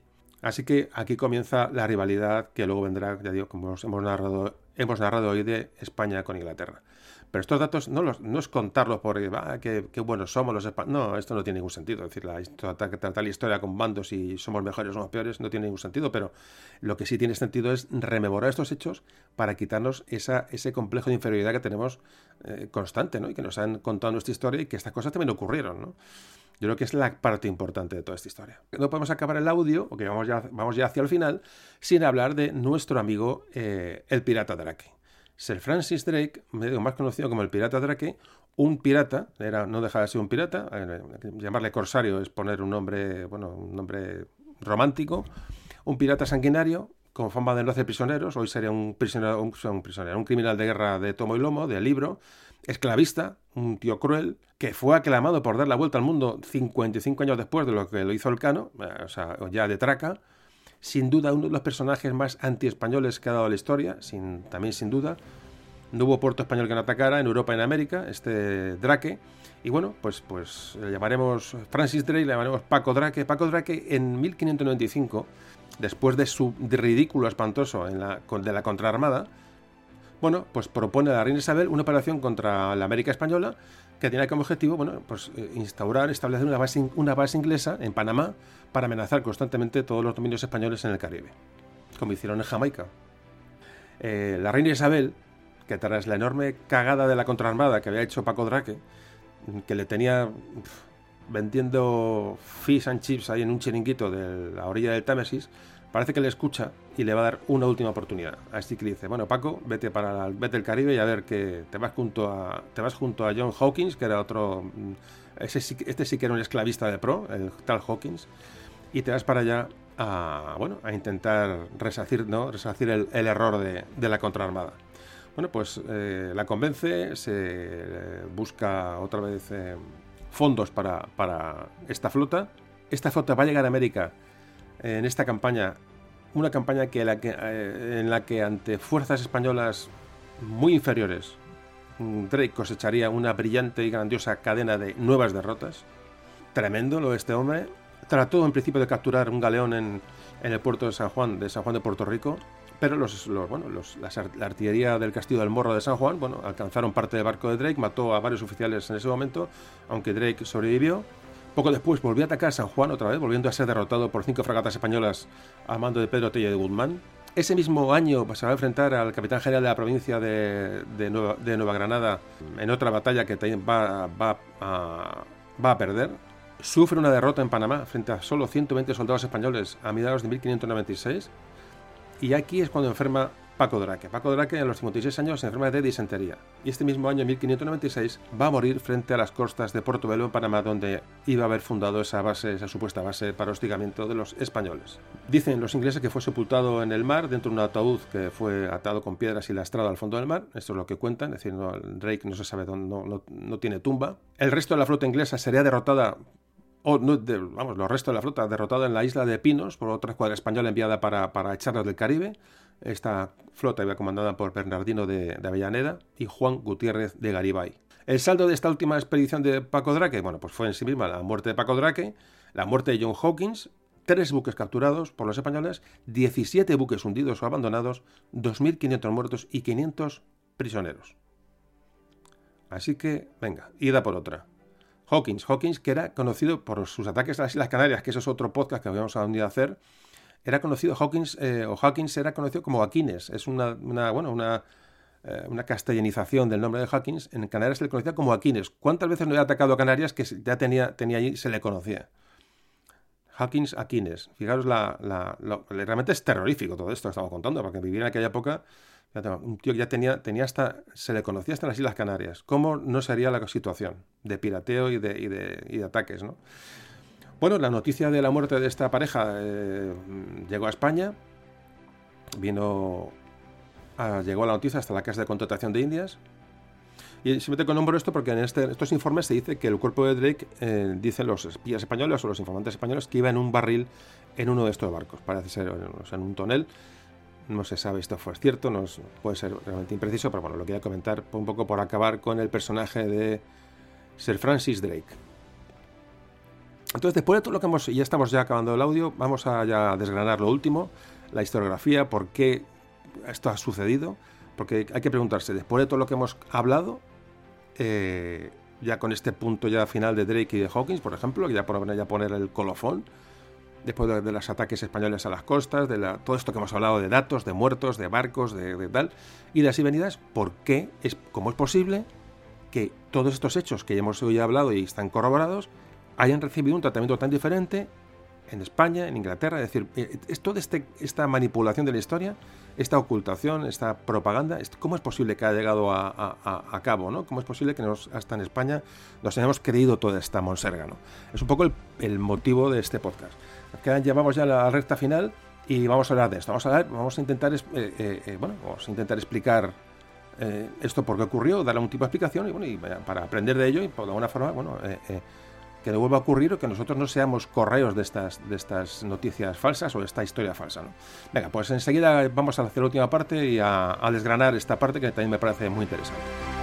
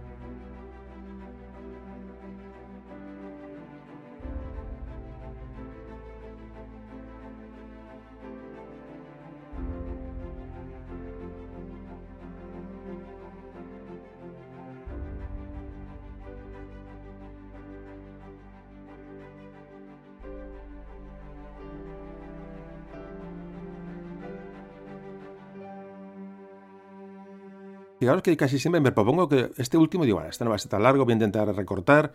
Claro, me pongo a meter eh, tal, que si el ataque a Londres, que si la flota de 1372, que si Enrique tal, que si las cifras. Ahora un poco a desgranar la muerte de Paco Draque. El, te pones a meter eh, cositas que no quiero, si, que si el concilio de Trento, todas estas cosas que vamos contando, que van entrando, que no cuento con ellas, le voy metiendo como parches para dar a todo esto un poco de consistencia y tal, al final siempre me voy a, los audios, a los audios eh, largos y bueno, es lo que hay. Yo creo que me ha pasado siempre lo mismo. Eh, pero yo creo que tiene que quedar, todos estos datos deben de quedar aquí, da igual lo, largo que sea el audio, no lo sea, da igual, si tiene 8, 1 o 2 horas, el caso es contar, como siempre digo, el tema de una manera eh, general y que quede, quede redondo. Em, eh, hay otros, ya digo que escucho otros podcasts muchas veces y, hace poco escuché uno que, que, me quedé perplejo. Era un, no tiene nada que ver con la historia, pero tenía, tenía un invitado. Bueno, pues eh, eh, un podcast de gente aficionada como yo, es decir, un podcast no, no amateur, no profesional. Y resulta que, joder, cuando estaba en, en el cenit del podcast del invitado, además se veía que el invitado estaba a gusto, estaba, se estaba explicando tal.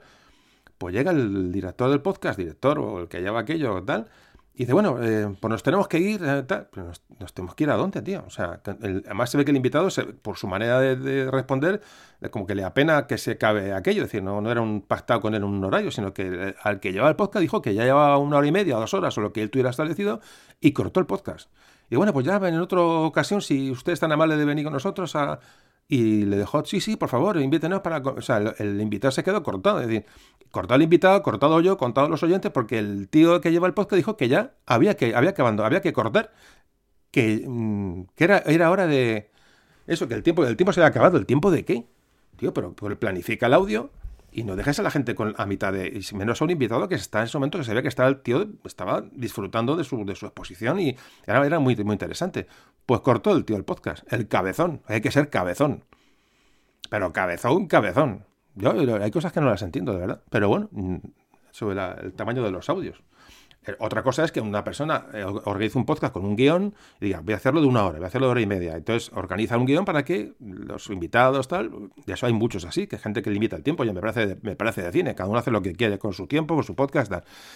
Pero aquí en este caso, y en más casos que van.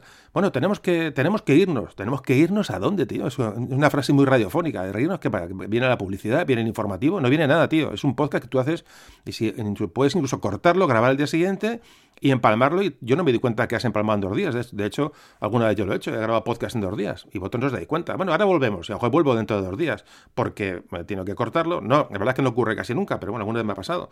Pero tú puedes hacer eso, pero no dejes a la gente cortada, tío. Además, además que quedó en, eh, quedó en todo lo alto el, podcast para... Joder, bueno, pues sorprendente, ya digo, cabezón. Vaya besugo. Bueno, vamos a seguir. Que... si, ahí me, dejo, si me pongo aquí a hablar de cosas, esto se va... Menos mal que me controlo un poco. Bueno, vamos a hablar de la, del análisis que ha hecho la historiografía eh, sobre los acontecimientos. Es decir, que ¿por qué hemos llegado a, esta, a, esta, este desconocimiento, a esta mentira ¿no? sobre la Armada Invencible, mal llamada? Eh, digo que es la grande y felicísima Armada o la Gran Armada o, en fin. También se le, se le llamó aquella acción como la Jornada de Inglaterra. La Jornada de Inglaterra, es otro nombre que ha tenido esa... Le digo, Jornada de Inglaterra, Grande y Felicísima Armada, Gran Armada, como queramos, pero no Armada Invencible. Bueno, pues, ¿qué ocurre aquí? Bueno, las fuentes que, nace, que vienen de España están sobre todo basadas no en la propaganda, sino están basadas en, mm, digamos, la corte de Felipe II era un aparato burocrático tremendo, con documentos administrativos oficiales que, son los que se ha basado el historiador para investigar. Entonces, bueno, no hay datos, no, no, da lugar a la épica ni nada, es decir, son datos muy sencillos, tanto 2 más 2, 4, es decir, lo que ocurrió, informes, no hay más. Inglaterra, por el contrario, lo que hace es lanzar esa propaganda que enseguida empieza a, producirse, como antes hemos visto, una propaganda que va a llegar hasta nuestros días. ¿De, qué manera, no? Automáticamente salen canciones populares, cuadros, monedas, eh, panfletos, libros, mm, ya digo, cánticos, todo que van a propagarse por Inglaterra y sobre todo por todo el mundo protestante. Hay que pensar que la leyenda negra viene de aquí, es decir, sobre todo Holanda. Holanda para mí es el, vehículo de la leyenda negra más importante, luego sea en Estados Unidos en, el 98, pero, pero eh, aquí nace toda la leyenda negra y, y tienen sus vehículos. Luego llegará la imprenta y la imprenta va a favorecer, evidentemente, en la propagación de una leyenda escrita. Es decir, todo confluye para que la leyenda negra crezca y ya diga, pero el problema es que llega hasta el siglo XXI, ¿no? Bueno, el, la verdad es que es bastante, bastante triste. Fijaos, en el, ya en septiembre de 1588, antes de finalizar la guerra, ya aparece lo que pretendía ser una carta que la creó un tal William Cecil, era el barón de Barclay, que era un personaje muy importante, era consejero de la reina Isabel. Este personaje lo que hace es, bueno, se, le considera responsable eh, principal de la ejecución de María Estuardo, que antes hablábamos, esa pretendiente al trono de Inglaterra, reina que salió de Escocia. Bueno, pues este, este Barclay lo que hace es, ya publica una carta, que ya carta falsa, de un supuesto jesuita inglés, que, que, bueno, que ya nombra y habla de las pérdidas de la, de la las grandes pérdidas de la flota española al atacar Inglaterra y del retorno a puerto a salvo de toda la flota inglesa, ya empezamos aquí, pero muy pronto, prácticamente nada más acabar la campaña, es decir, no esperan ni un, ni un mes. Eh, y fijaos, aquí, aquí este, este Barclay es que mm, aquí empieza la, o aquí nace la, el término invencible. Y cuando en esta carta falsa eh, concluye y dice lo siguiente: Así termina esta relación de las desgracias de la Armada Española que ellos dieron en llamar invencible. Y puso invencible con mayúsculas. Bueno, pues aquí nace el mito de la, el mito, la leyenda, la leyenda negra de la Armada Invencible. Una mentira que, bueno, que ha llegado hasta nuestros días. ¿no? Bueno, aquí nace, porque a uno tenía curiosidad de saber de dónde viene el apodo de Invencible. Repito, he llamado al podcast así porque creo que puede ser más, más, llamativo. Aquí lo que interesa a veces es hacer un poco de marketing y llamar gente. Al, meter Armada, Armada, Invencible, creo que más gente va a tener más, va a, llamar más la atención que si pongo la Gran Armada. Si pongo la verdad sobre la Gran Armada, pues a lo mejor alguien que no sabe historia dice, ¿la Gran Armada qué será? ¿La Armada que va a ido a dónde? ¿A, Filipinas? La, armada, no, la Gran Armada puede ser muchas armadas. Pero si metemos el término Armada Invencible a muchas personas, por desgracia, porque es un término negro legendario, le va a llamar más la atención. Ha sido un poco la licencia que me he tomado. Le digo un poco también para, le digo, puro marketing o puro, como queréis llamarlo. Bueno, pues aquí nace el término invencible. Evidentemente la, eh, la victoria propagandística es tremenda. Por su parte, eh, Charles Howard Effingham, que era el, bueno, el que mandaba la, la flota británica, encargó 10 tapices para celebrar la victoria en la batalla. Es decir, y en esos tapices aparecen combates navales a a, escasos metros, es decir, lo que los ingleses evitaron desde el minuto uno. Es decir, temían a los españoles, vamos, que les asaltaran los barcos porque los, iban a, vamos, a, deshacer. Bueno, pues esos, esos, eh, tapices eh, figuran estas, estos, eh, estos, estas victorias en la batalla absolutamente falsos. La propaganda mm, fue tan enorme que a finales de 1588, repito, en el mismo año de la, de la, de la Armada Española, repito, 1588, ya aparecen grabados publicados en Alemania, en Nuremberg, y había un grabado titulado que se llamaba El vendedor ambulante con el último noticiero. Bueno, por este grabado, este, este vendedor ambulante llevaba, o era un vendedor alemán de, de, panfletos, y en uno de estos panfletos se lee sobre la derrota de la Armada Española. Fíjate, pero en el mismo año.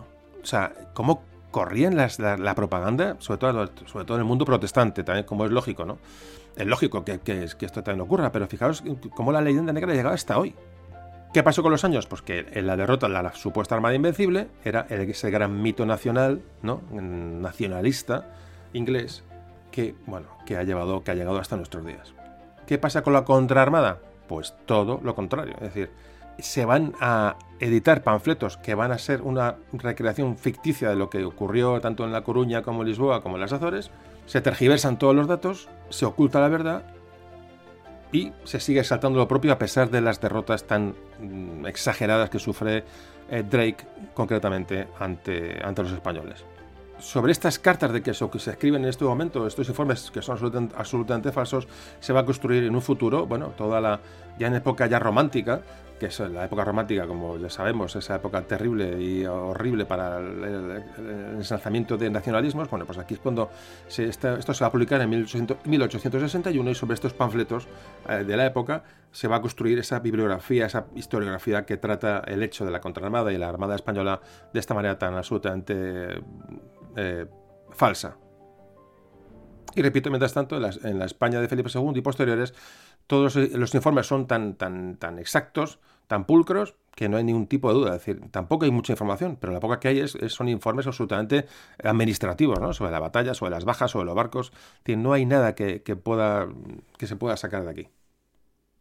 Y es que para colmo, yo posteriormente, digamos, en las obras que se publican en español posteriormente, en siglos posteriores, hablando de esto, es que se acuña el término de la Armada Invencible. O sea, es que se toma como bueno. Es decir, hoy tenemos esa información, podemos, eh, podemos salir de este agujero, pero entonces todas las obras que, de hecho, ¿cuántos, cuántas, vamos, yo repito, yo en el colegio, vosotros en el colegio, los que hayáis estudiado este tema, que hoy me imagino que ya ni se estudia, es la Armada Invencible. Es decir, nosotros tenemos el término que este Barclay acuña en aquella, en aquella, aquel panfleto, bueno, pues, pues en esa, aquella carta inventada, pues lo hemos, lo hemos hecho nuestro, si os dais cuenta. Pero no hay que perder de vista que Gran Bretaña es una potencia en expansión, sobre todo esa, esa eh, Inglaterra victoriana, que prácticamente domina el mundo. España está en, crisis, como hemos hablado durante el siglo XIX. Y bueno, pues, pues lo que se proyecta sobre los libros eh, es, digamos, se hace con igual fuerza que tiene en ese momento la cultura del país. Es decir, Inglaterra está en, en auge y España está en declive. Con lo cual, bueno, pues la, distorsión de los hechos se va a plasmar en los libros de una manera bueno, absolutamente demoledora. El historiador José Luis Casado Soto, que escribe un libro en el año 2002, habla sobre el tema y dice, el mundo protestante en general y en particular Inglaterra fueron con frecuencia más hábiles en la manipulación de la opinión a través de la imprenta y la imagen, magnificando las victorias incluso aunque no lo fueron y minimizando las derrotas. Fenómeno este que se acusó a partir de la celebración del tercer centenario de aquella guerra, efeméride celebrada cuando Inglaterra estaba en el cenit de su imperio y ocupaba su trono la segunda mujer que reinaba el país. Los propagandistas investidos de historiadores ensalzaron el hasta entonces minusvalorado reinado de Isabel I para convertirla en antecesora de Victoria, centrando la atención en el episodio de la Armada, desde entonces fundamento del orgullo nacional inglés sobre las aguas. Esto es lo que resume muy bien lo que hemos hablado. En el siglo XX ya empiezan a aparecer autores, ingleses incluso, que empiezan a sacar a la luz muy poquito a poco la, verdad. Gareth Mattingly, eh, que en el año 1959 en Nueva York publicó un libro que se llamaba La Armada Española, que se tradujo al español aquí como La Armada Invencible. Volvemos a lo mismo, es que estamos, ¿verdad? Pero bueno, esas cosas pasan. Bueno, pues eh, esta primera es la primera obra, digamos, que no se escribe en España, que revisa la leyenda de la, que, bueno, que, ha arrasado de la cultura anglosajona con respecto a estos hechos, y ya dice, de una manera tímida, ¿eh? que la derrota no fue tan decisiva como se creía. Bueno, un poquito a poco. Entre las obras que abordan estas, estas, esta campaña, esta, esta guerra, eh, la más completa, quizás sea la de, de, Geoffrey Parker y Colin Martin, dos historiadores ingleses, que fue publicada en Londres en 1988, no hace mucho, hace treinta y pocos años, bajo el título The Spanish Armada aquí eh, ya se empieza, eh, digamos, el objetivo de la obra es, digamos, eh, neutralizar un poco el mito de, esa superioridad inglesa durante, la campaña, durante la batalla. Y digo, son pequeñas luces que empiezan, a aparecer, pero fijaos, tampoco de una manera decisiva y definitiva. Y cuando la cosa ya se soluciona, es decir, un poco se empieza a ver la luz, ya te digo, en el centenario de la de la Gran Armada, en el 88, año 1988, tienen lugar en Londres y en Madrid unos seminarios con historiadores, tanto españoles como ingleses, que van a analizar, digamos, la, esta, lo que ocurrió durante estos años. Y, a partir de, esta, de estos seminarios parece que ya empieza a, bueno, a salir bibliografía española sobre el tema, empieza, pero, pero evidentemente estos temas no llegan ni a los colegios ni a ninguno, es decir, se queda un poco para los historiadores, que está bien, es un reconocimiento, es una, la verdad empieza a la verdad empieza a salir a la luz, pero evidentemente el daño está hecho, es decir, hace falta que esto se sepa, por eso estamos aquí hablando de esto, no es por otra cuestión. Eh, un poco la misión que tiene el audio de hoy, por eso lo he elegido. Por supuesto, de la contraarmada casi no hay nada, no hay nada, o sea, mm, se ha intentado lavar la, historia de la, armada, de la supuesta Armada Invencible, de la Gran Armada Española, pero de la contraarmada, que fue una catástrofe de consideraciones Mm, universales. Mm, se sigue sin, salir del, atolladero. Salió un artículo en ABC hace tiempo que hablaba, donde se entrevistaba a Ben Walsh. Ben Walsh es el, es el presidente del Comité de Educación Secundaria de la Asociación Histórica Británica. Es una persona que tiene, que tiene que ver con la historia, tiene que ver con la enseñanza. Y decía lo siguiente en esta entrevista. Dice, la Armada inglesa nunca se ha enseñado en las escuelas británicas y la mayoría de los profesores de historia podrían no ser conscientes de que existió. Las culturas tienden a atesorar victorias. La Armada Invencible es percibida como una victoria y la Armada inglesa evidentemente no lo es. El plan de estudios moderno proviene de esos valores culturales. Podría parecer injusto que un ataque desastroso de Inglaterra contra España sea completamente olvidado, mientras que un ataque desastroso de España contra Inglaterra sea universalmente recordado. Y aquí alguien, alguien comenta que lo más difícil es fijar cómo se ha metido ya en el, en el acervo cultural de, una nación. Eso es normal, aquí también pasan cosas parecidas. No vamos a decir que, esto es normal, es un error de las sociedades que, bueno, que no somos conscientes y vamos, vivimos con esas cosas a cuestas.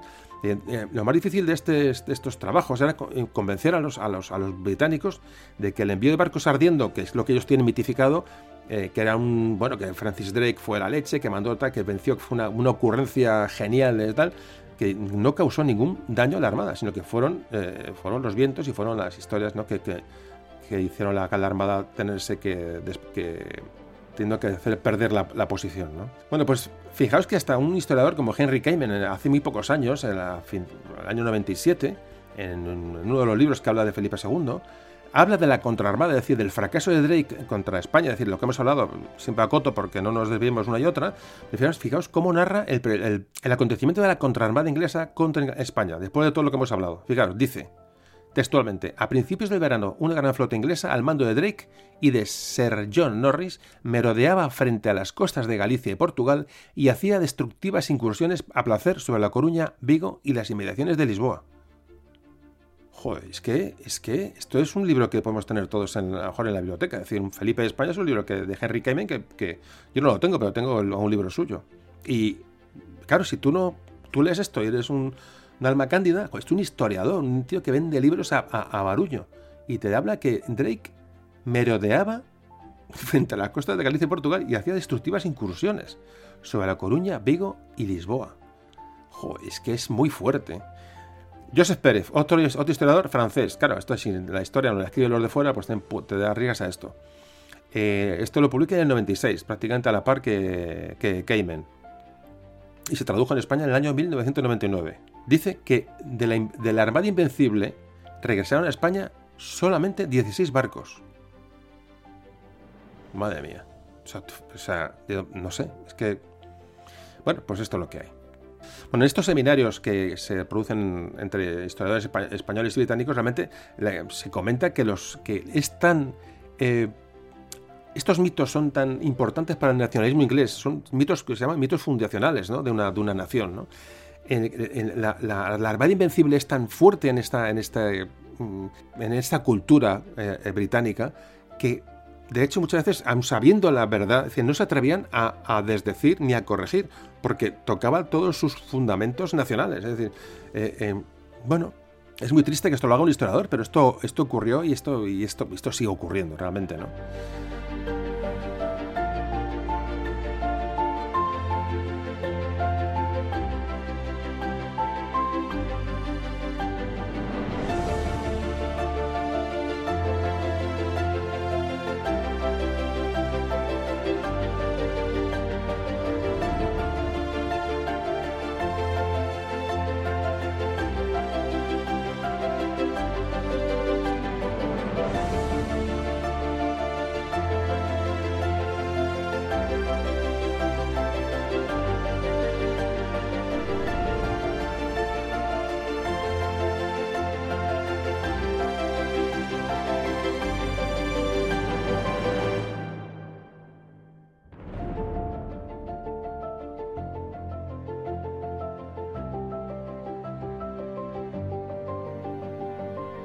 Pues ya estamos cerrando el audio, ya vamos hacia el final, estamos acabando. Eh, vamos a cerrar un poco este tema de la historiografía y ya vamos a las conclusiones.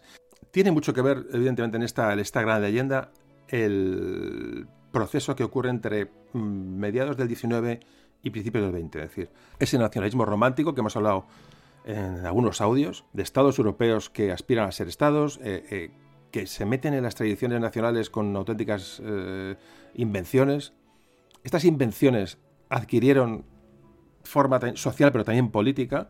¿eh? Había que generar una, identidad, de, una identidad de grupo, había que controlar a la población. De manera que había que fomentar, había que, sacar a, la gente ese sentimiento nacionalista de una forma absolutamente mm, extrema. En el caso de Inglaterra, este proceso va a coincidir con el reinado de la reina Victoria, que va de 1837 hasta 1901. Como todos los nacionalismos, incluido en este caso también el, inglés, pues presentan discursos históricos basados en grandes batallas, en la épica, eh, si hay una derrota se la magnifica como algo dramático y algo eh, heroico, eh, se buscan referentes emocionales, Se buscan, en fin, todo esto que ya vimos de estas invenciones y pasados épicos que hablábamos de la invención del nacionalismo catalán. Esto hablábamos en el podcast de Cataluña, es decir, todo viene eh, eso de un pasado glorioso, un enemigo implacable, un enemigo por ser cercano, es decir, se busca un enemigo, se busca una serie de elementos, se construye una historia y se monta una nación, se monta bueno, una cultura inexistente. Al igual que el nacionalismo catalán y cualquier nacionalismo, el nacionalismo británico de la época victoriana se encargó de hinchar el mito de la Armada Invencible. Una idea ligada mucho con, la invención nacionalista de la historia es el concepto de memoria histórica. El concepto de memoria histórica que hay un historiador, eh, Pérez Garzón, que define como define memoria histórica como un término ideológico e historiográfico que indica la actividad consciente de los grupos sociales por mantener en su recuerdo aquellos aspectos de su pasado, sean reales o no, que mantienen su cohesión y su identidad. Una parte importante de esta definición de memoria histórica es que eh, lo que se viene a decir es que el, poder del que tiene el poder de relatar, el que, tiene el poder de contar la historia, crea la memoria de manera artificial. y entonces se trata de un, eh, evidentemente, esta creación de la memoria siempre está relacionada con el poder político, es lo que nos vienen a, a decir. Según Pérez Garzón, el poder político tiene la necesidad de conmemorar y de crear una memoria oficial, por lo que decide contenidos de enseñanza de la historia, cosa que no hace con otras asignaturas o otras materias. De esta manera, gobernar supone alimentarse de memoria, pero también construir una nueva. La memoria se convierte en una construcción política asumiendo un papel en la formación de identidades que se nutre tanto de episodios del pasado como de promesas futuras. Me parece muy interesante esta, estas reflexiones porque realmente lo que, lo que estamos, estamos viendo en día a día y lo que va a pasar con Inglaterra y la Armada Imbécil, evidentemente. Así que como conclusión, se dice que el pasado crea historia, pero, ojo, también memoria.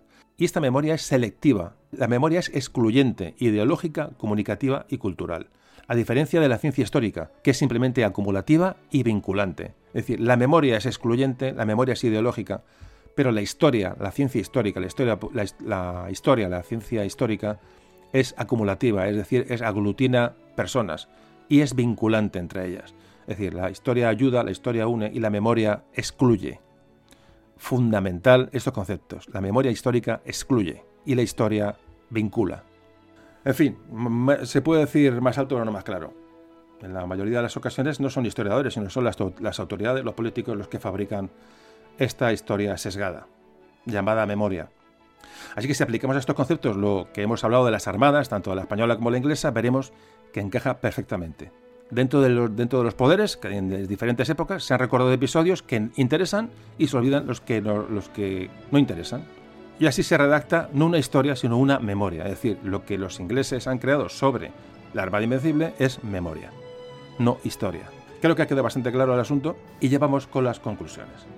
Las conclusiones eh, son, primero, la Armada Invencible es un mito. Cierto que existió la Gran Armada o la felicísima Gran Armada contra Inglaterra, que fracasó, evidentemente. Era un intento de, unirse a las, a las tropas en, Flandes, de Alejandro Farnesio, había que transportarlas al territorio inglés, pero bueno, no fue vencida por ningún combate naval ni por los ingleses, fue vencida por los, por los acontecimientos meteorológicos, evidentemente, pero no dejó de ser un fracaso, obviamente. No es cierto que el poder marítimo español se, fuera a, pique después de, esta, de, esta, de estas naves hundidas, que realmente se, hundieron un puñado de ellas. Segunda conclusión. La contraarmada inglesa, al contrario, fue vencida y su final fue una derrota trágica. La flota fue derrotada en La Coruña, en Lisboa, en las Azores y en varios combates navales tuvieron resultados con unas pérdidas devastadoras que como hemos visto en conjunto, fueron el doble que las españolas. Como antes también comentábamos, de haber tenido éxito en la contraarmada, la historia hubiera cambiado, pero no cambió. E inexplicablemente la contraarmada no existió en ningún documento, no es, eh, ha, sido, ha sido silenciada, ha sido ocultada. La contraarmada inglesa es un hecho desconocido, olvidado eh, por los historiadores, por los políticos, por, los, por todo el mundo y sobre todo por el conjunto de la sociedad española porque no lo conoce. Tercera conclusión. La explicación a esta ocultación, a esta tergiversación, pues evidentemente ya lo hemos hablado. Está ligada a cierto tipo de historiografía, a la construcción de una memoria, no de una historia, al servicio de intereses, por ejemplo en este caso del nacionalismo inglés, que han hablado de estos acontecimientos de una forma interesada en cada momento, incluso actualmente. digamos, la, historiografía inglesa o desde, desde, Inglaterra, esto se ha ocultado o se ha magnificado, pero es que en España mm, lo que aquí ha ocurrido es una absoluta pasividad ante, el, ante estos hechos que se conocían. Es decir, este es un problema, tanto la acción como la inacción. Y aquí hemos sufrido de inacción, por lo menos hasta ahora. Esta es un poco la, cuestión. Em, creo que luego entraremos en datos como si Álvaro de Bazán hubiera muerto, qué hubiera pasado, si en vez de Medina Sidonia hubiera sido Álvaro de Bazán, no sabemos. Si se hubiera atacado la, la Armada inglesa en Plymouth, qué hubiera pasado, no sabemos. Eh, bueno, eso ya es historia ficción, nos encontraremos siempre, pero, pero bueno, eso ya es un tema diferente a lo que hoy tratamos. Hoy tratamos la veracidad de los hechos y cómo nos hemos cargado con un complejo, con una leyenda negra, con datos que no son reales y creo que los hemos desgranado en, en buena medida. Y ya acabo con esa entrevista que antes comentábamos del, de este personaje de, las, de la Asociación Histórica de Enseñanza Secundaria del Reino Unido, Ben Walsh, que también me ha parecido interesante porque viene, viene de un inglés y viene de un de un docente, viene una persona que, que, la, que su opinión es interesante. Entonces voy a leer una buena parte, no buena parte, unos párrafos de la entrevista para que creo que es, que es interesante escucharle. Dice, Inmortalizada en películas, documentales de televisión y flotas enteras del libro de texto, la Armada Invencible es uno de los acontecimientos más famosos de la historia universal. Pero hubo también una armada inglesa enviada por Inglaterra para atacar a España, y esta segunda armada ha sido borrada casi completamente de la historia. La armada inglesa era mayor que la española, y desde mucho punto de vista fue un desastre aún mayor. Pero este hecho se pasa por alto completamente. Nunca se menciona en los cursos de historia que se imparten en las escuelas británicas y la mayoría de los profesores de historia ingleses no han oído nunca hablar de ello. La Armada inglesa contra España estaba formada por 180 naves en comparación con las 130 de la Armada Invencible. Aunque estaba dirigida por el marino más famoso del siglo XVI, Sir Francis Drake, la empresa estuvo caracterizada por los problemas, que fueron la enfermedad, la deserción, la indisciplina y la incompetencia. No hubo ninguna victoria digna de mención, pero cuando la flota retornó a Inglaterra a primeros de julio de 1589, más, más de la mitad de sus tropas había muerto. Aunque el conocimiento público de la Armada inglesa se refiere a la contraarmada, sigue prácticamente en el 0%, el conocimiento acerca de la Armada Invencible está descendiendo con rapidez, y lo más probable es que decrezca aún más con el paso de los años. La razón es que en los centros de segunda enseñanza británicos tienen ahora un plan de estudios tan completo que ya ni lugar ni tiempo para explicar a los niños ni siquiera la Armada Invencible. Hace 20 años la mayoría de los alumnos de enseñanza secundaria habrían estudiado la Armada Invencible. Hoy solo se les enseña un 10 o un 20%. Por tanto, las armadas española e inglesa, cuatro siglos después de los sucesos, hallarán una forma de igualdad por medio de la ignorancia. El plan de estudios es hoy más amplio que en el pasado. Esto ha reducido el tiempo dedicado a la Armada Invencible, pero evidentemente ha hecho que sea aún menos probable que se hable de la Armada inglesa. Esto, repito, lo dice Ben Wallace, este presidente de la Asociación Histórica de Enseñanza Secundaria. Pues terminamos. Eh, poco más que decir. Como hemos comprobado, nosotros mismos nos hemos creído la leyenda de la Armada Invencible. La leyenda negra no es un tópico, mm, ni es un argumento para una revisión eh, fantasiosa de la historia. La leyenda negra que queremos eliminar existió y existe. Como hemos visto, no solo hubo un intento de desmarco en Inglaterra, hubo tres. Ninguno llegó a cuajar, pero no hubo ningún desastre irreparable. La contraarmada sí fue un desastre, un desastre inglés silenciado vamos a quedarnos con esto. No es una revancha ni mucho menos, siempre os digo lo mismo. No se trata de, sacar aquí, no, es que, es que es contar lo que sucedió, quitarnos ese San Benito de encima y conocer más nuestra historia. Y de esta frase que, que hemos leído ahora en la entrevista de este, de este inglés de la, enseñanza secundaria británica, yo me quedo con una historia o unas frases que, que realmente son importantes cuando dice, las armadas española e inglesa, cuatro siglos después de los sucesos, hallarán una forma de igualdad por medio de la ignorancia. Es decir, la ignorancia es lo que aquí ya da igual, se cuenta incluso ni la verdad ni la... No, es que se va a desconocer ya no solamente la contraarmada, sino la propia armada invencible. Es decir, se va, se va a diluir en el tiempo. En las escuelas británicas, mm, con más tristeza todavía, porque se entenderá que allí si quieren... No, no, es que tampoco van a rescatar esos hechos de su propia historia. Ese es la, digamos, el problema que vive probablemente Occidente, ¿no? O las generaciones que vivimos que, o que, las generaciones que están estudiando hoy, ¿no? Entonces, bueno, en lo que a nosotros nos, nos concierne, vamos a intentar que no se ignore el hecho histórico, vamos a, bueno, a ver qué más da quién ganó. Aquí no se trata de ganar batallas ni perder batallas, ni quién conquistó, ni quién nada, pero vamos a intentar conocer nuestro pasado como siempre intentamos en este podcast y es un poco la intención. Bueno, eh, ¿cuándo el capítulo 80? Bueno, espero que pronto. Espero que no tardemos tanto en hacer el 80 como hemos hecho el 79.